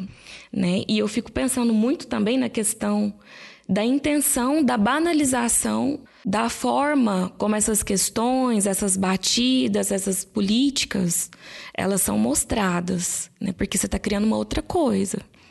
Não para só ali na violência policial. De repente, não, não de repente, mas de, um, de uns tempos para cá, as questões raciais elas passam a ser pautas de várias coisas. E aí, quais são as intenções disso, né? A gente ainda não sabe. Mas a política pública da violência e a, e a, violência policial como política pública, ela sempre existiu. Inclusive, tem um, um delegado no Rio, acho que o Zacconi, né, o Orlando Zacconi, ele traz isso em um livro dele, né, Indignos de Vida, que ele abre dessa forma. A violência policial é uma política pública. Uhum. Você falou da banalização. É, eu não entendi bem. O que, o que, que, o que, que é isso? Assim? O que, que você quer dizer com, com essa ideia da banalização? Uhum. Vou fazer um comparativo, né? É, a partir de 80, 80, 90, a violência passa a ser palco dos programas jornalísticos, né? Então surge aí os Datenas tipo da vida, Datena, hum. Marcelo Rezende. É a espetacularização, a né? espetacularização. E isso torna um mercado, né? E onde não está descolado. E aí, descolado dessa questão da interseção que a gente estava falando anteriormente. Essas pautas, elas passam a, a ser incorporadas no, no mercado. Mas, ao mesmo tempo, são pautas que dizem respeito a uma questão da vida quem vive e quem morre, né? Quem é escolhido para ver ou para morrer. Se a gente pensar a ideia do cidadão de bem e a ideia do bandido, ela surge um pouco da forma como isso, como isso foi vendido nesses programas de, de venda da violência, né? Hoje a gente consome chumbo grosso, né? Pautas de chumbo grosso, né? Chumbo, chumbo, grosso é o da Atena de Minas, para quem não é, de, é do estado. Manhã, tarde e noite. Uhum. E aí tem a política da cultura do medo, né? E dentro disso, é, todo esse processo de, de estigmatizar quem é o bandido, onde mora o bandido, quem é o cidadão de bem. E aí entra uma outra questão que é, é a política né, do mercado nessas regiões, que não são essas regiões das regiões do bandido. Então ali você tem atrelado a isso é, as políticas da segurança da propriedade privada, a, o monitoramento, né, as câmeras, essas serpentinas, tudo isso passa a, a, a existir de uma forma mais fervorosa. Né? Então, assim, esse estigma do negro bandido e do cidadão de bem, que eu acho que na, na época nem era cidadão de bem, ele vem coexistindo com essas políticas de segurança. Então, eu acredito que nesse contexto existiu uma banalização dessa violência, né? Inclusive uma violência que, que é construída, né?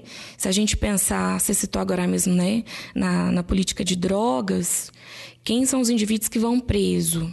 Né? Quais os, os tipos de crime que condenam esses indivíduos que são presos? Se a gente pensar nas políticas de encarceramento do colarinho branco, elas estão muito distantes e, e, por vezes, elas também perpassam a questão dos crimes patrimoniais, que é o que a polícia preza mais. Por que então que uma política de policiamento é, específico tem a sua a, a, sua lógica na periferia e a gente não percebe essa mesma lógica contra esses crimes de colarinho branco, né, que na maior parte das vezes são patrimoniais. Se a gente pegar os últimos escândalos aí, por exemplo, de Uberlândia, a gente vai entender, né, quem são os vereadores envolvidos e como eles estão envolvidos e qual o processo de cárcere deles. Então tem muita diferença na forma como como essas violências elas passam a ser banalizadas ou não. Mas voltando a essa questão da banalização, eu ainda não tenho uma resposta, Felipe, mas está muito à tona né? Todo crime contra os indivíduos negros, eles são colocados na mídia. E aí eu fico tentando entender, inclusive, por que, que o crime de racismo é feito para não funcionar. E aí, ao mesmo tempo, isso cai numa questão individual, né? As pessoas que são que praticam é, ofensas raciais, elas não praticam ofensas raciais a um indivíduo. Tivemos aí um caso muito bem, bem, muito bem divulgado, que foi o caso de uma advogada, né? Que agrediu um Uber, um taxista, não sei, que cuspiu nele. E, e ela é, foi enquadrada no crime de injúria, crime de injúria contra a pessoa. Quando ela faz isso, ela não está agredindo a pessoa, ela está agredindo uma população. Se a gente entende que o racismo é institucional, por que, que ela é enquadrada no plano individual? Né? E aí a pena dela não é uma pena que está dentro da questão que não tá que está dentro da questão do crime inafiançável, né? É, impre, imprescritível. Então, isso se volta para a pessoa. Mas, enfim, é, para essa questão da banalização, é, voltando né, à sua pergunta, é, é por que que está à tona agora, sendo que sempre existiu, né? A existência está diferente, a divulgação está diferente, as pessoas estão entendendo o racismo de que forma? Será que é contra a pessoa? Porque são questões muito pontuais, são crimes pontuais e que acontecem todos os dias. Se a gente abrir de novo o jornal hoje, todo dia, qualquer jornal, é, qualquer noticiário, tem um crime de racismo na mídia. Eu fico questionando o porquê dessa existência fervorosa dessa forma e agora, né? Tem o seu lado positivo, mas ao mesmo tempo tem essa banalização do racismo enquanto crime, né? Ele não é entendido como um crime contra a população, ele é sempre colocado como um crime contra a pessoa. E quando a gente vê o, o Estado agindo de forma racista, isso é banalizado, né? Isso não é, é tratado da forma séria como deveria ser. Então, essas pontualidades, elas por vezes não dialogam ou nos fazem entender que isso está muito distante da forma como o Estado se posiciona dentro da política de, de segurança, por exemplo, até mesmo dentro da, das políticas de saúde, né? Que não está separado. Apesar de tantos tapas, dizem que aquilo que não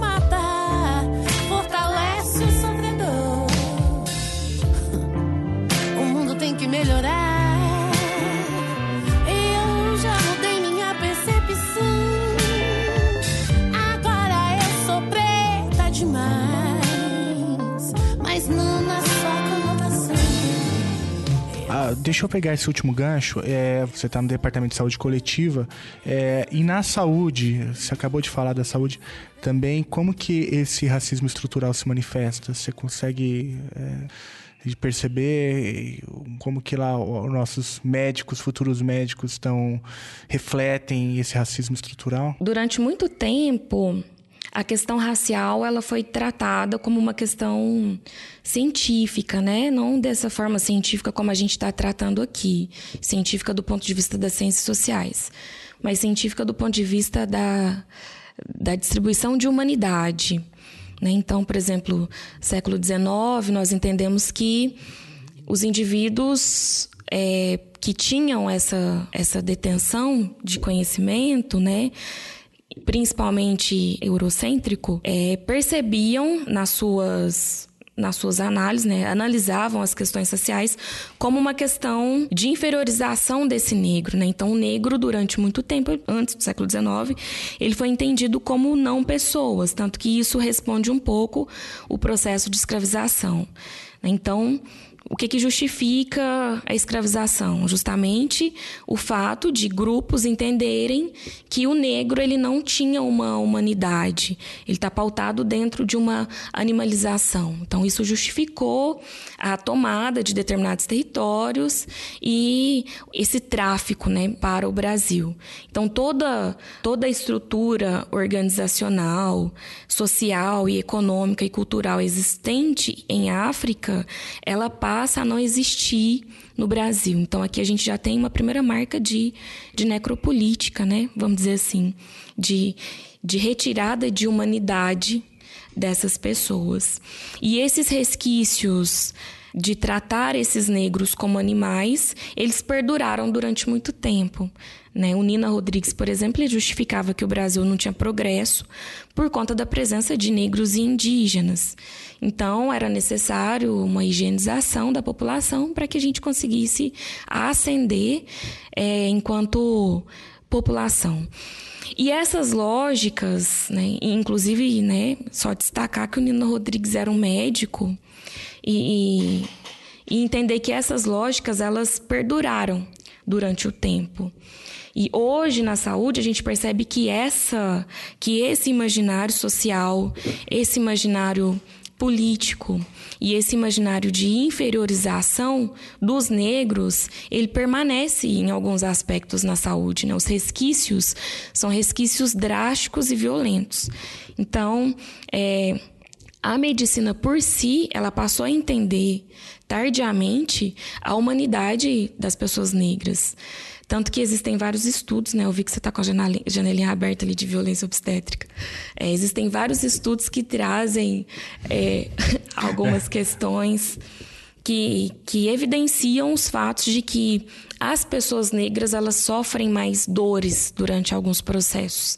Então, por exemplo, é, mulher que passa por um parto e, por exemplo, se chega uma mulher branca e uma mulher negra, a mulher negra ela vai demorar a ser atendida. Ah, o que você está falando é que a mulher, pelo fato dela ser negra, o, a demora para o tratamento, enfim, para o acolhimento é, nos hospitais é maior, o tempo de espera dessas mulheres em trabalho de parto é maior? É maior porque o corpo da mulher negra é entendido como o corpo mais forte, o corpo mais resistente mais resistível à dor e que não merece, colocar merece entre aspas, tanta anestesia assim. né? Inclusive, então elas elas são elas recebem menos anestesia? Elas recebem menos anestesia durante o parto, né? Isso aconteceu com a minha mãe.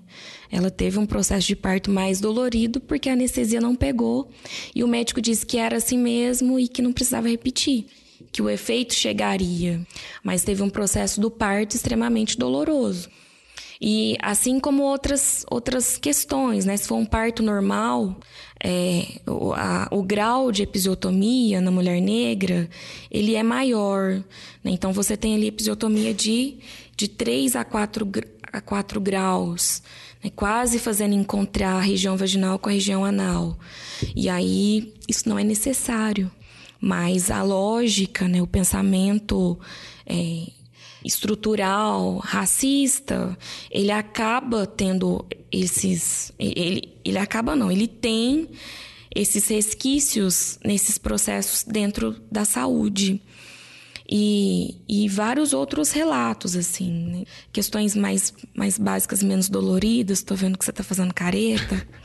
Eu tô, né? Imaginando é, essa a coisa. Da, da, da epísio, né? É. É, ela, ela é mais comum e mais agressiva na mulher negra. Sim. Mesmo questões de alunas, né? Que são, que são negras, né? Ou que têm seus cabelos mais crespos, que não necessariamente você ter o cabelo mais enrolado ou mais crespos vai te dizer que você é uma pessoa negra. Porque isso vai entrar na questão do porquê que isso é assumido agora num curso de medicina. Né? Mas isso é uma outra questão. Mas, por exemplo, o médico dizer que o cabelo é, crespo ou mais encaracolado ou mais cheio não é um cabelo higiênico. É um cabelo que não cabe na touca, né? Então, assim, são questões mais simbólicas que também estão dizendo do lugar, né? Ou desse não lugar dessas pessoas negras na medicina ou como que esses estudantes negros não dialogam com a estrutura né? Fugindo um pouco da questão de como que é o tratamento, né? Mas são vários, são vários limites para a gente pensar. Né? O índice de professores negros na medicina é baixíssimo. Na saúde coletiva nunca existiu. Estou lá, substituta, estou saindo. Né? Não sei se vai entrar alguém com essas sensibilidades raciais inclusive para tratar de questões da saúde, né? A maioria das pessoas atendidas pelo SUS, mais de 70%, são pessoas negras. E como são esses tratamentos? Como que esses pacientes são acolhidos? Como que as questões raciais, elas passam a ser entendidas ou não entendidas como processos de saúde e doença? Porque se a gente entende que no SUS existe a questão de entender o indivíduo na sua totalidade, né, de maneira integral, como é, esses médicos que não têm esse aporte histórico por conta de questões da formação, que é uma formação mais técnica, vão conseguir entender dessas questões raciais, né? Porque nunca é só a formação, nunca é só uma questão técnica da medicina. Existe todo um trabalho de sensibilidade para a gente entender é, das vulnerabilidades, da importância da política pública, né, da importância do SUS, principalmente para a população negra. E se a gente passa, né, no contexto do governo Bolsonaro, a atacar o SUS, nós estamos atacando diretamente a população negra. Né? Quem perde é a população negra. Então não é só uma questão é, de entender o indivíduo ali no atendimento, é entender que essa política pública é uma política pública universal e de respaldo para a manutenção da vida dessa população. Né? E um, um, médico, eu percebo nas formações, na forma como a própria saúde coletiva é atacada, institucionalmente, é, ele está sendo preparado para atender no consultório, não é um consultório da, do SUS, não é numa unidade de atenção básica. Então, daí também você percebe a forma como é, o racismo estrutural ele é eficiente, né? Eficiente para fazer com que essa população não sobreviva. E quando a gente fala de sobrevivência, nós não estamos falando só da questão da morte do indivíduo, a gente está falando de uma morte social. São indivíduos que, por não terem bases de, de proteção social, de promoção de saúde, de prevenção à, à doença, ele não tem possibilidades de ascensão. Um indivíduo que não é cuidado, ele não ascende socialmente. E esse cuidado ele perpassa é, desde a saúde mental a, a um tratamento mínimo que seja, né?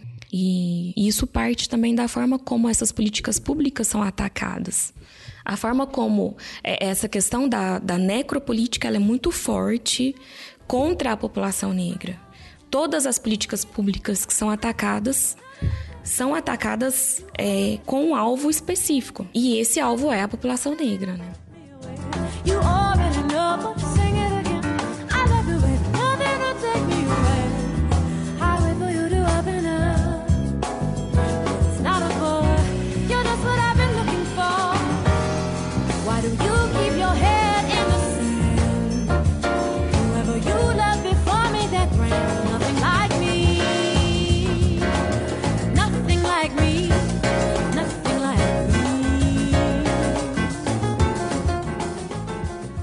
André, você mencionou duas vezes já o, o conceito de necropolítica, né?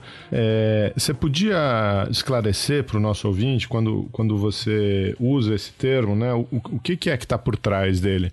É, e, e, aí já pega o gancho, assim, o que. O, o, porque antes do, de necropolítica você cita o conceito de biopolítica. Então, pegando o gancho na pergunta do, do Geraldo, eu também pergunto uh, é, o que é biopolítica, como que o Foucault ajuda, e até chegar no necropolítica, para a gente acho que entender o, os conceitos, acho que principais que você trouxe para a mesa hoje. Então, vou começar pela biopolítica. A biopolítica ela nada mais é do que a gestão da vida, né? E o Foucault ele traz isso a partir da perspectiva da gestão da vida de quem deve viver, né? E quem deve morrer, mas ele não vai trazer nesses termos. Então é muito mais a forma como as instituições, né, e principalmente a instituição, a instituição Estado, consegue articular é, a organização dos corpos no espaço. É, mas antes disso, ele trata né, das questões disciplinares, né, de como que esses corpos eles são organizados a partir de uma força é, soberana e como que essa soberania ela modifica com o passar do, dos anos. Então, o, o conceito de necropolítica ele vai ressignificar essa questão da gestão da vida. Ele traz o âmbito da gestão da morte. A, a, gestão da vida ela passa a ser insuficiente, né? Tanto que quando a gente cita o SUS, a gente está dizendo isso. A gestão de vida e de qual vida? E o Bembe, por exemplo, é um teórico que vai trazer esse conceito da necropolítica, analisando as forças soberanas, e aí soberano ele entende a forma como como voltando à questão do Estado, né, a forma como o Estado ele consegue se articular para gerir essa essa lógica da morte, né? Então ele o Bembe ele, ele utiliza a questão da biopolítica do Foucault justamente para para entender essa questão da da morte. Ele talvez ele não tenha dimensão desse conceito, né, para o Brasil hoje mas a gente entende que, que, que é uma gestão que, que limita a sobrevivência, é uma gestão que não, que não prioriza a vida. E eu vou dar um exemplo, né? Se a gente pega a política carcerária no Brasil hoje, ela é uma política que tem uma ponta. E a ponta, respondendo a sua questão da, da lei de drogas, é um exemplo, né? Mas se a gente pega a lei de drogas no Brasil, que é uma lei implantada em 2006, né? E aí tem coisas que a gente tem que criticar e elogiar nos espaços certos. É uma, é uma política que tem uma dimensão, que toma uma dimensão mais complexa no governo Lula. Então, é, a partir de 2006, a política de drogas é modificada e aí não tem, por exemplo, uma, uma distinção entre usuário e traficante. Né? Então, isso vai depender da leitura de quem aborda, isso vai depender da intenção, porque também existem casos de a polícia que está na ponta forjar determinados crimes, né, para fazer a manutenção de limpeza de determinado território.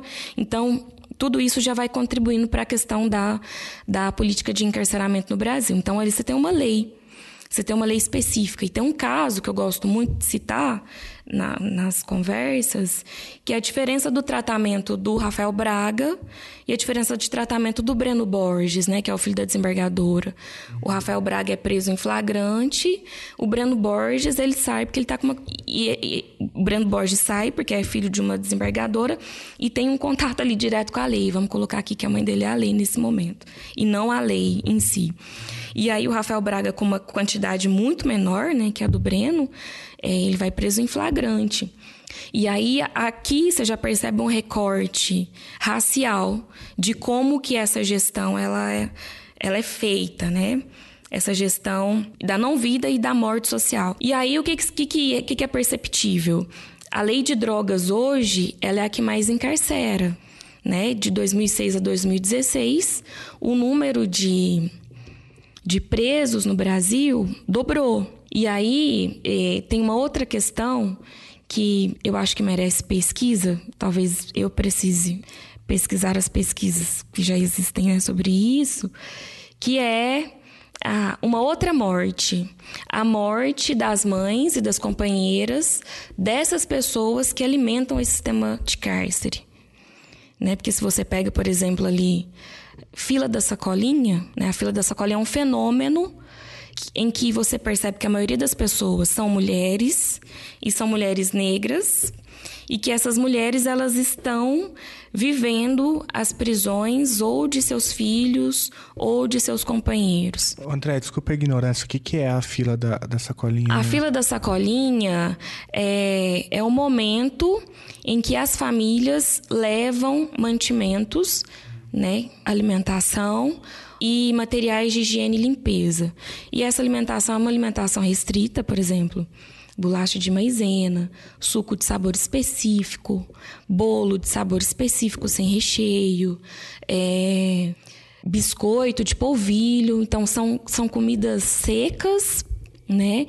E, e os sucos são sucos que não, é, que não permitem que o sabor seja são, é aquele suco artificial de saquinho, mas que tem alguns sabores que são proibidos, igual, por exemplo, suco de maracujá. Não pode, né? Enfim, então a fila de sacolinha é, é esse momento, né?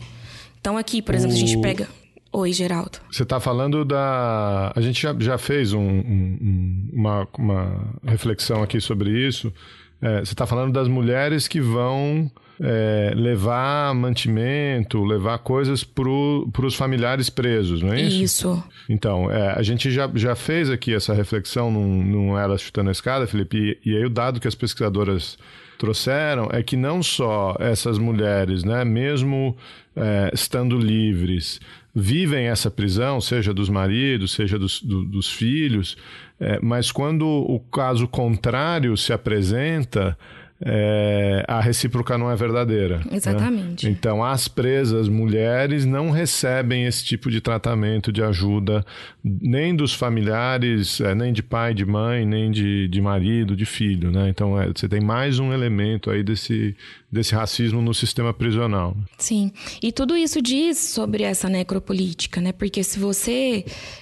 As mulheres na fila da sacolinha, inclusive na fila do, dos sorteios para visita, porque tem, tem toda uma questão também da fila da sacolinha, da fila da visita, elas passam por muitas violências, inclusive violências do próprio sistema carcerário. Né? E isso mina com a saúde mental dessas mulheres. É, a gente percebe que demora muito para ela se recuperar de uma prisão que ela presenciou. Então, é, essa necropolítica, ela também traz é, esse dado de que essas mulheres negras também são as maiores vítimas desse sistema prisional, né? Desse sistema de segurança pública. Então, as famílias elas precisam ser submetidas a determinadas violências que nem sempre são necessárias. Então, às vezes, é dito que, que o bariscam, né, aquela máquina que fica lá para registrar se tem, se tem droga ou não, porque é sempre a droga, né, a questão principal. É, se tem droga ou não, elas dizem que os agentes ou as agentes penitenciários dizem que a máquina está estragada ou que a máquina não funciona e faz com que essas mulheres sejam submetidas à, à revista vexatória, né? Por vezes sem necessidade. Então, a questão que eu estou trazendo é a forma como esse conceito, ele é um conceito que pode ser aplicado em muitos âmbitos, né? inclusive nesse da saúde. Mas quando a gente fala, por exemplo, da questão da episiotomia, também não está desligado.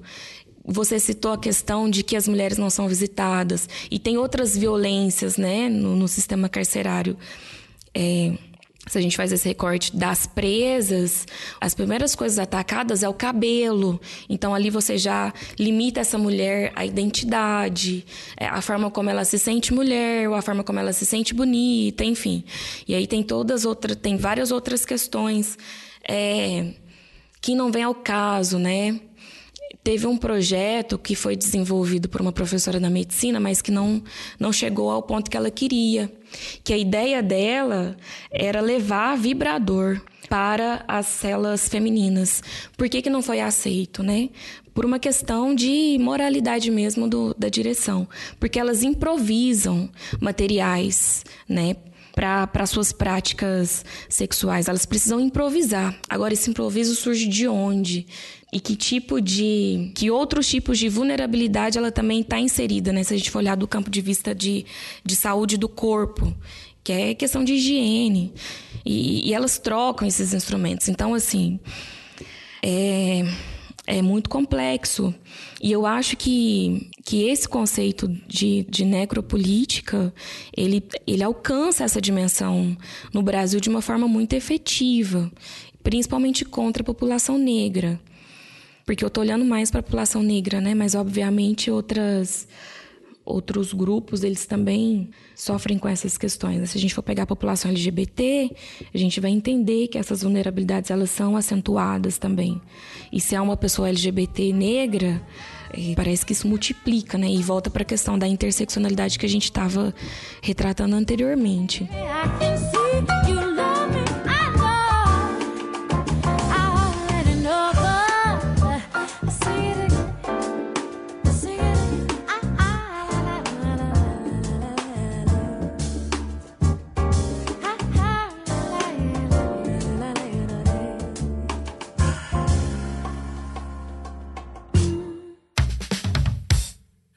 Dama das demandas, entra no páreo pra ditar. Dama das demandas, letra por letra, o diário que a história irá contar. Quando.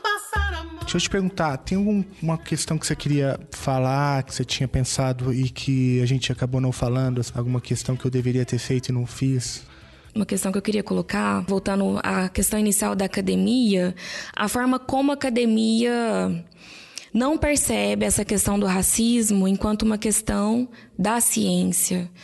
É, a gente entende, a gente, enquanto militante dentro da academia, percebe que os nossos projetos, eles são sempre colocados dentro de uma caixinha dos direitos humanos, não que não seja, né? Mas é uma tentativa de não legitimar o racismo enquanto ciência.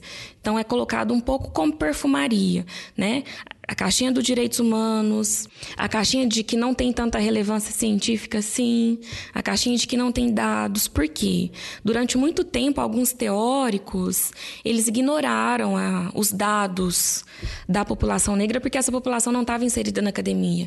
Então tem um historiador que eu gosto muito de Sergipe, que é o Petrônio Domingues, que ele traz uma análise a partir da imprensa. Então ele vai analisar a imprensa é, por exemplo, de São, é, a produção da imprensa pela população negra em São Paulo na década de, de 30, de 40, por meio dos jornais. E, e 70, e depois ele, ele vem avançando, né?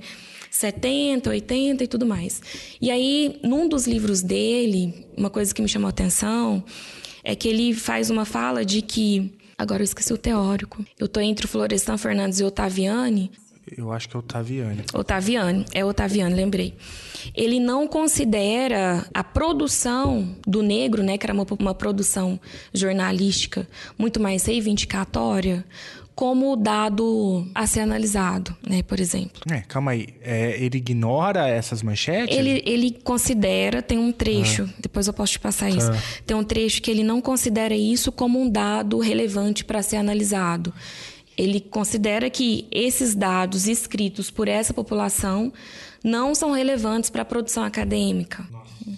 Mas isso é uma questão é, que ainda está colocada, Felipe. Né? O meu projeto é um projeto sobre racismo é, estrutural a partir da política pública. Estou falando de Estado. Mas aí, quando eu trago a questão do racismo, isso é um pouco.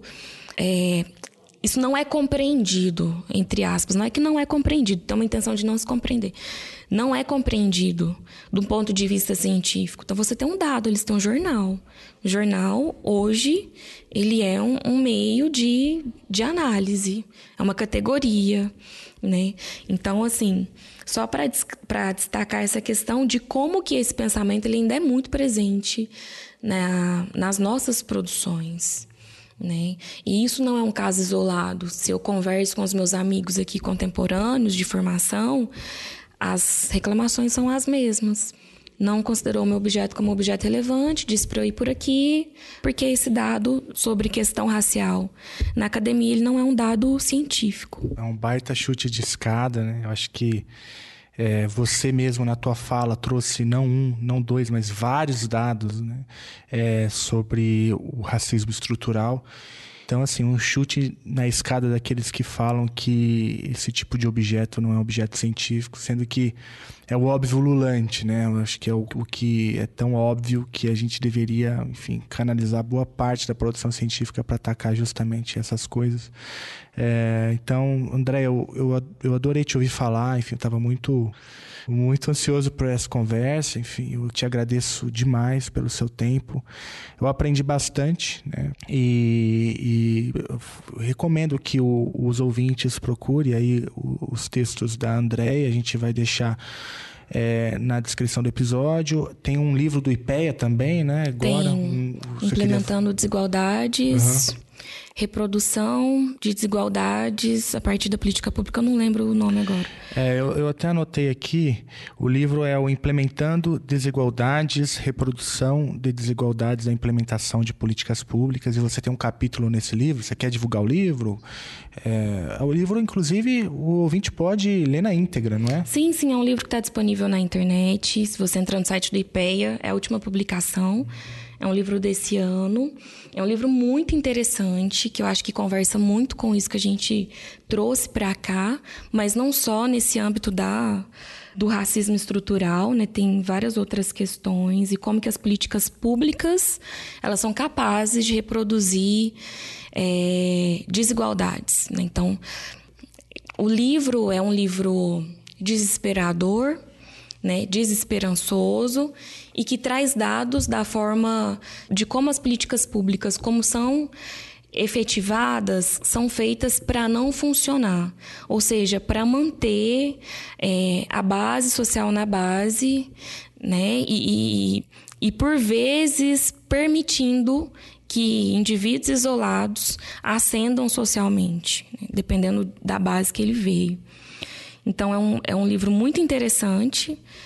É, quem abre é o Sérgio Costa, que é um teórico que eu respeito muito, que é brasileiro, mas que não está no Brasil, e que traz essa perspectiva decolonial, né, de analisar e de questionar como que as colonialidades dos saberes elas devem ter uma evidência maior do que tem hoje.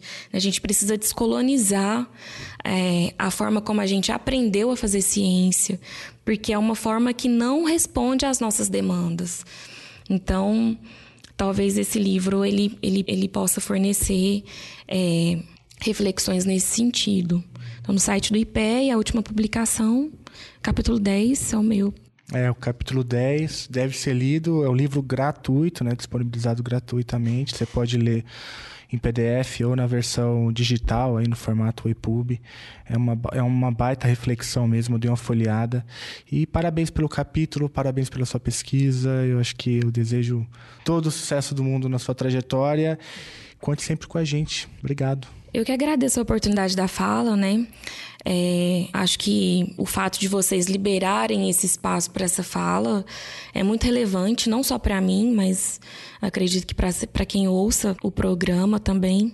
E agradecer, né? Eu acho importante a, a sensibilidade de buscar essas temáticas, porque não é uma abertura da vontade política da academia. Então, vocês que são pessoas que estão inseridos precisam, não que vocês, é, não estou colocando aqui num ponto de vista de, de diferença, né, ou de, de ceder fala, mas ouvir mesmo o que que o, o que está acontecendo, né? Eu, eu acho legal essa questão.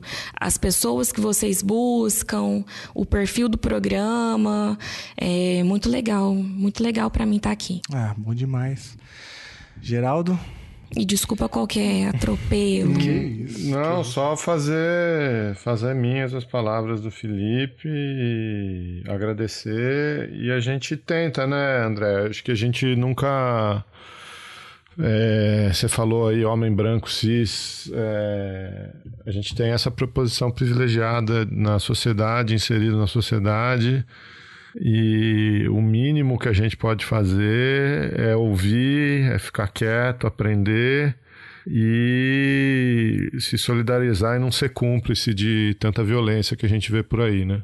Então, não é ceder espaço, não. O espaço é de vocês. E, e a gente é, tá aqui para caminhar junto, né? É isso aí. Sempre que quiser voltar, quiser divulgar alguma coisa, quiser é, falar com a gente, a gente tá aqui à disposição.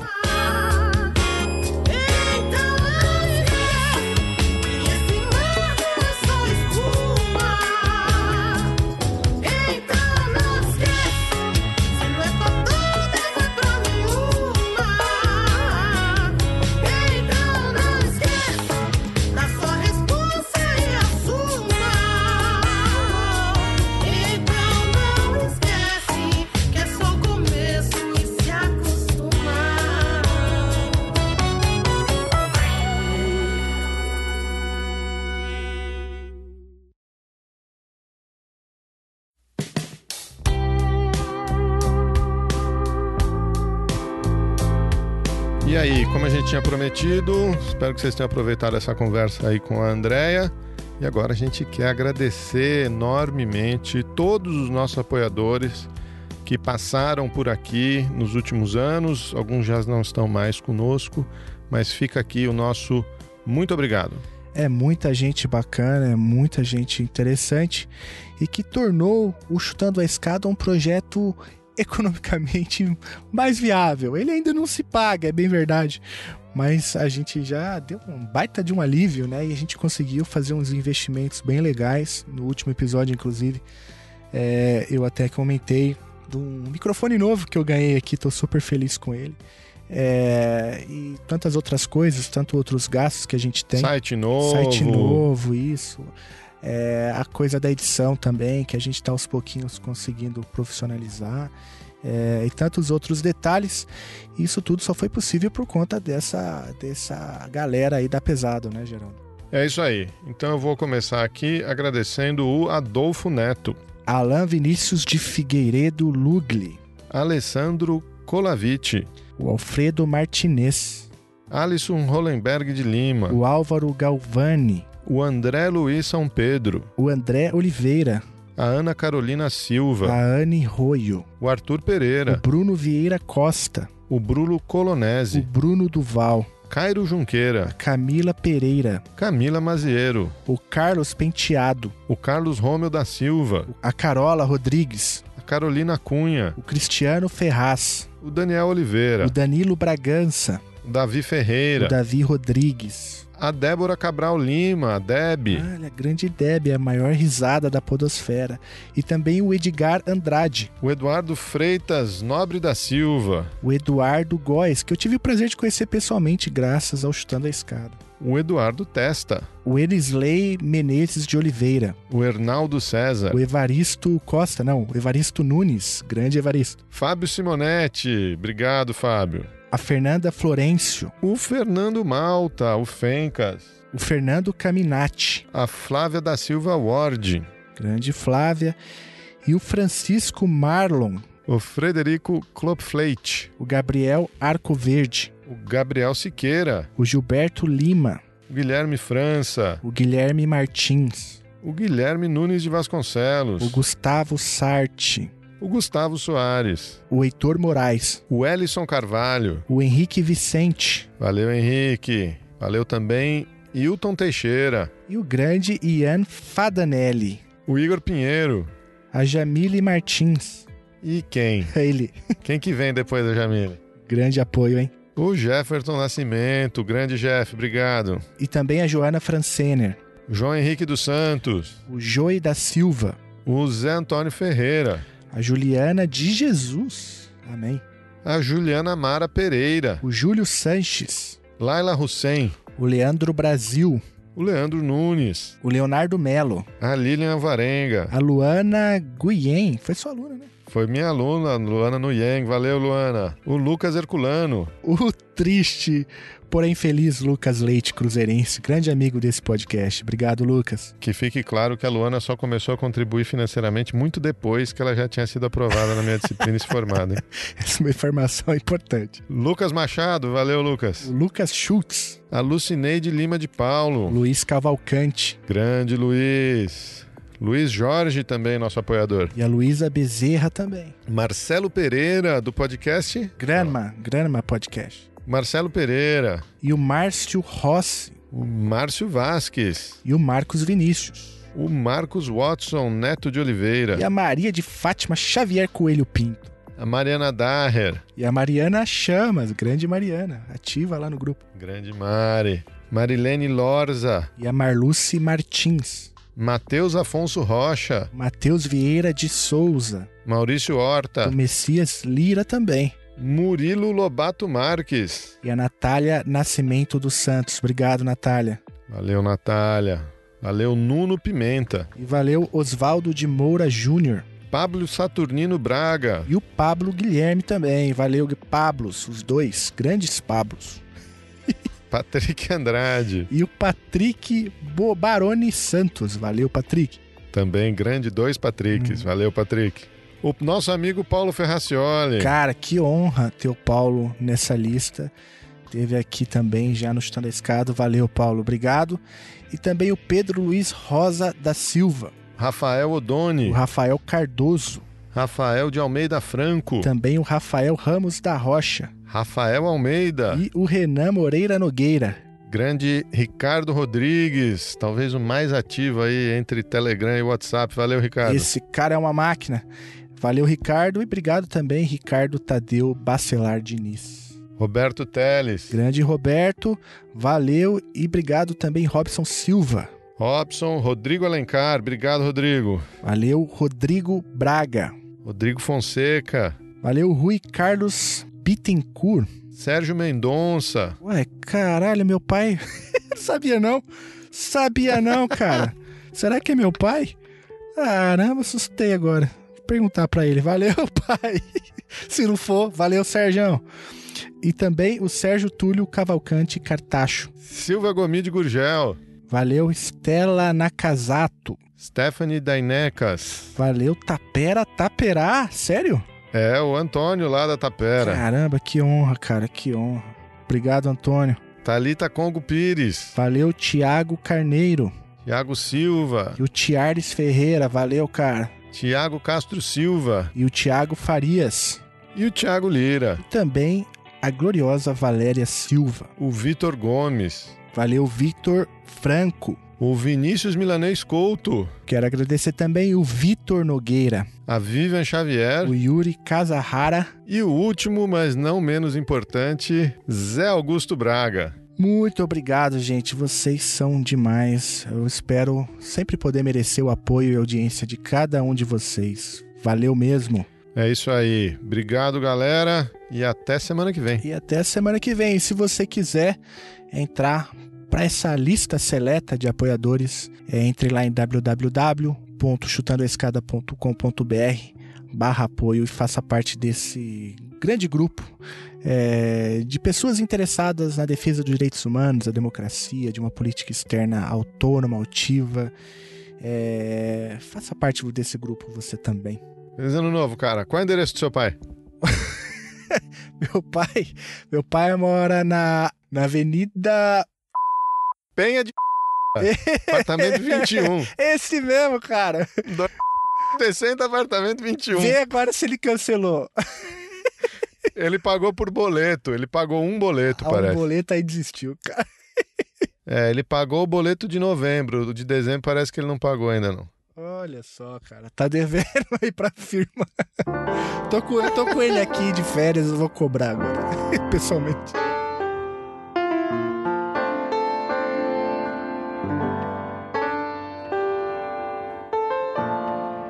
Valeu, cara. Valeu, cara. Um 2020 demais para vocês, cheio de saúde, paz, alegrias, felicidades. Manda um abração aí pra Carol, Pedro. Você. É, são quase três anos me aguentando aqui. Eternamente grato, vocês são muito especiais pra gente aqui, cara. Vocês também, cara. Dá um beijão em todo mundo aí. E avisa quando estiver em São Paulo. Vamos tentar fazer alguma coisa. Valeu, cara. Um abraço. Beijão, cara. Boa passagem. Vou subir as coisas aqui pra você. Ah,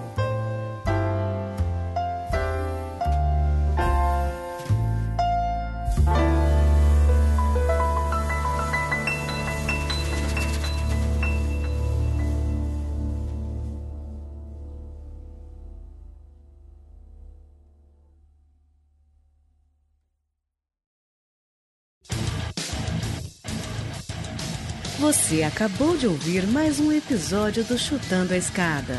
Para apoiar, acesse chutandoaescada.com.br barra apoio.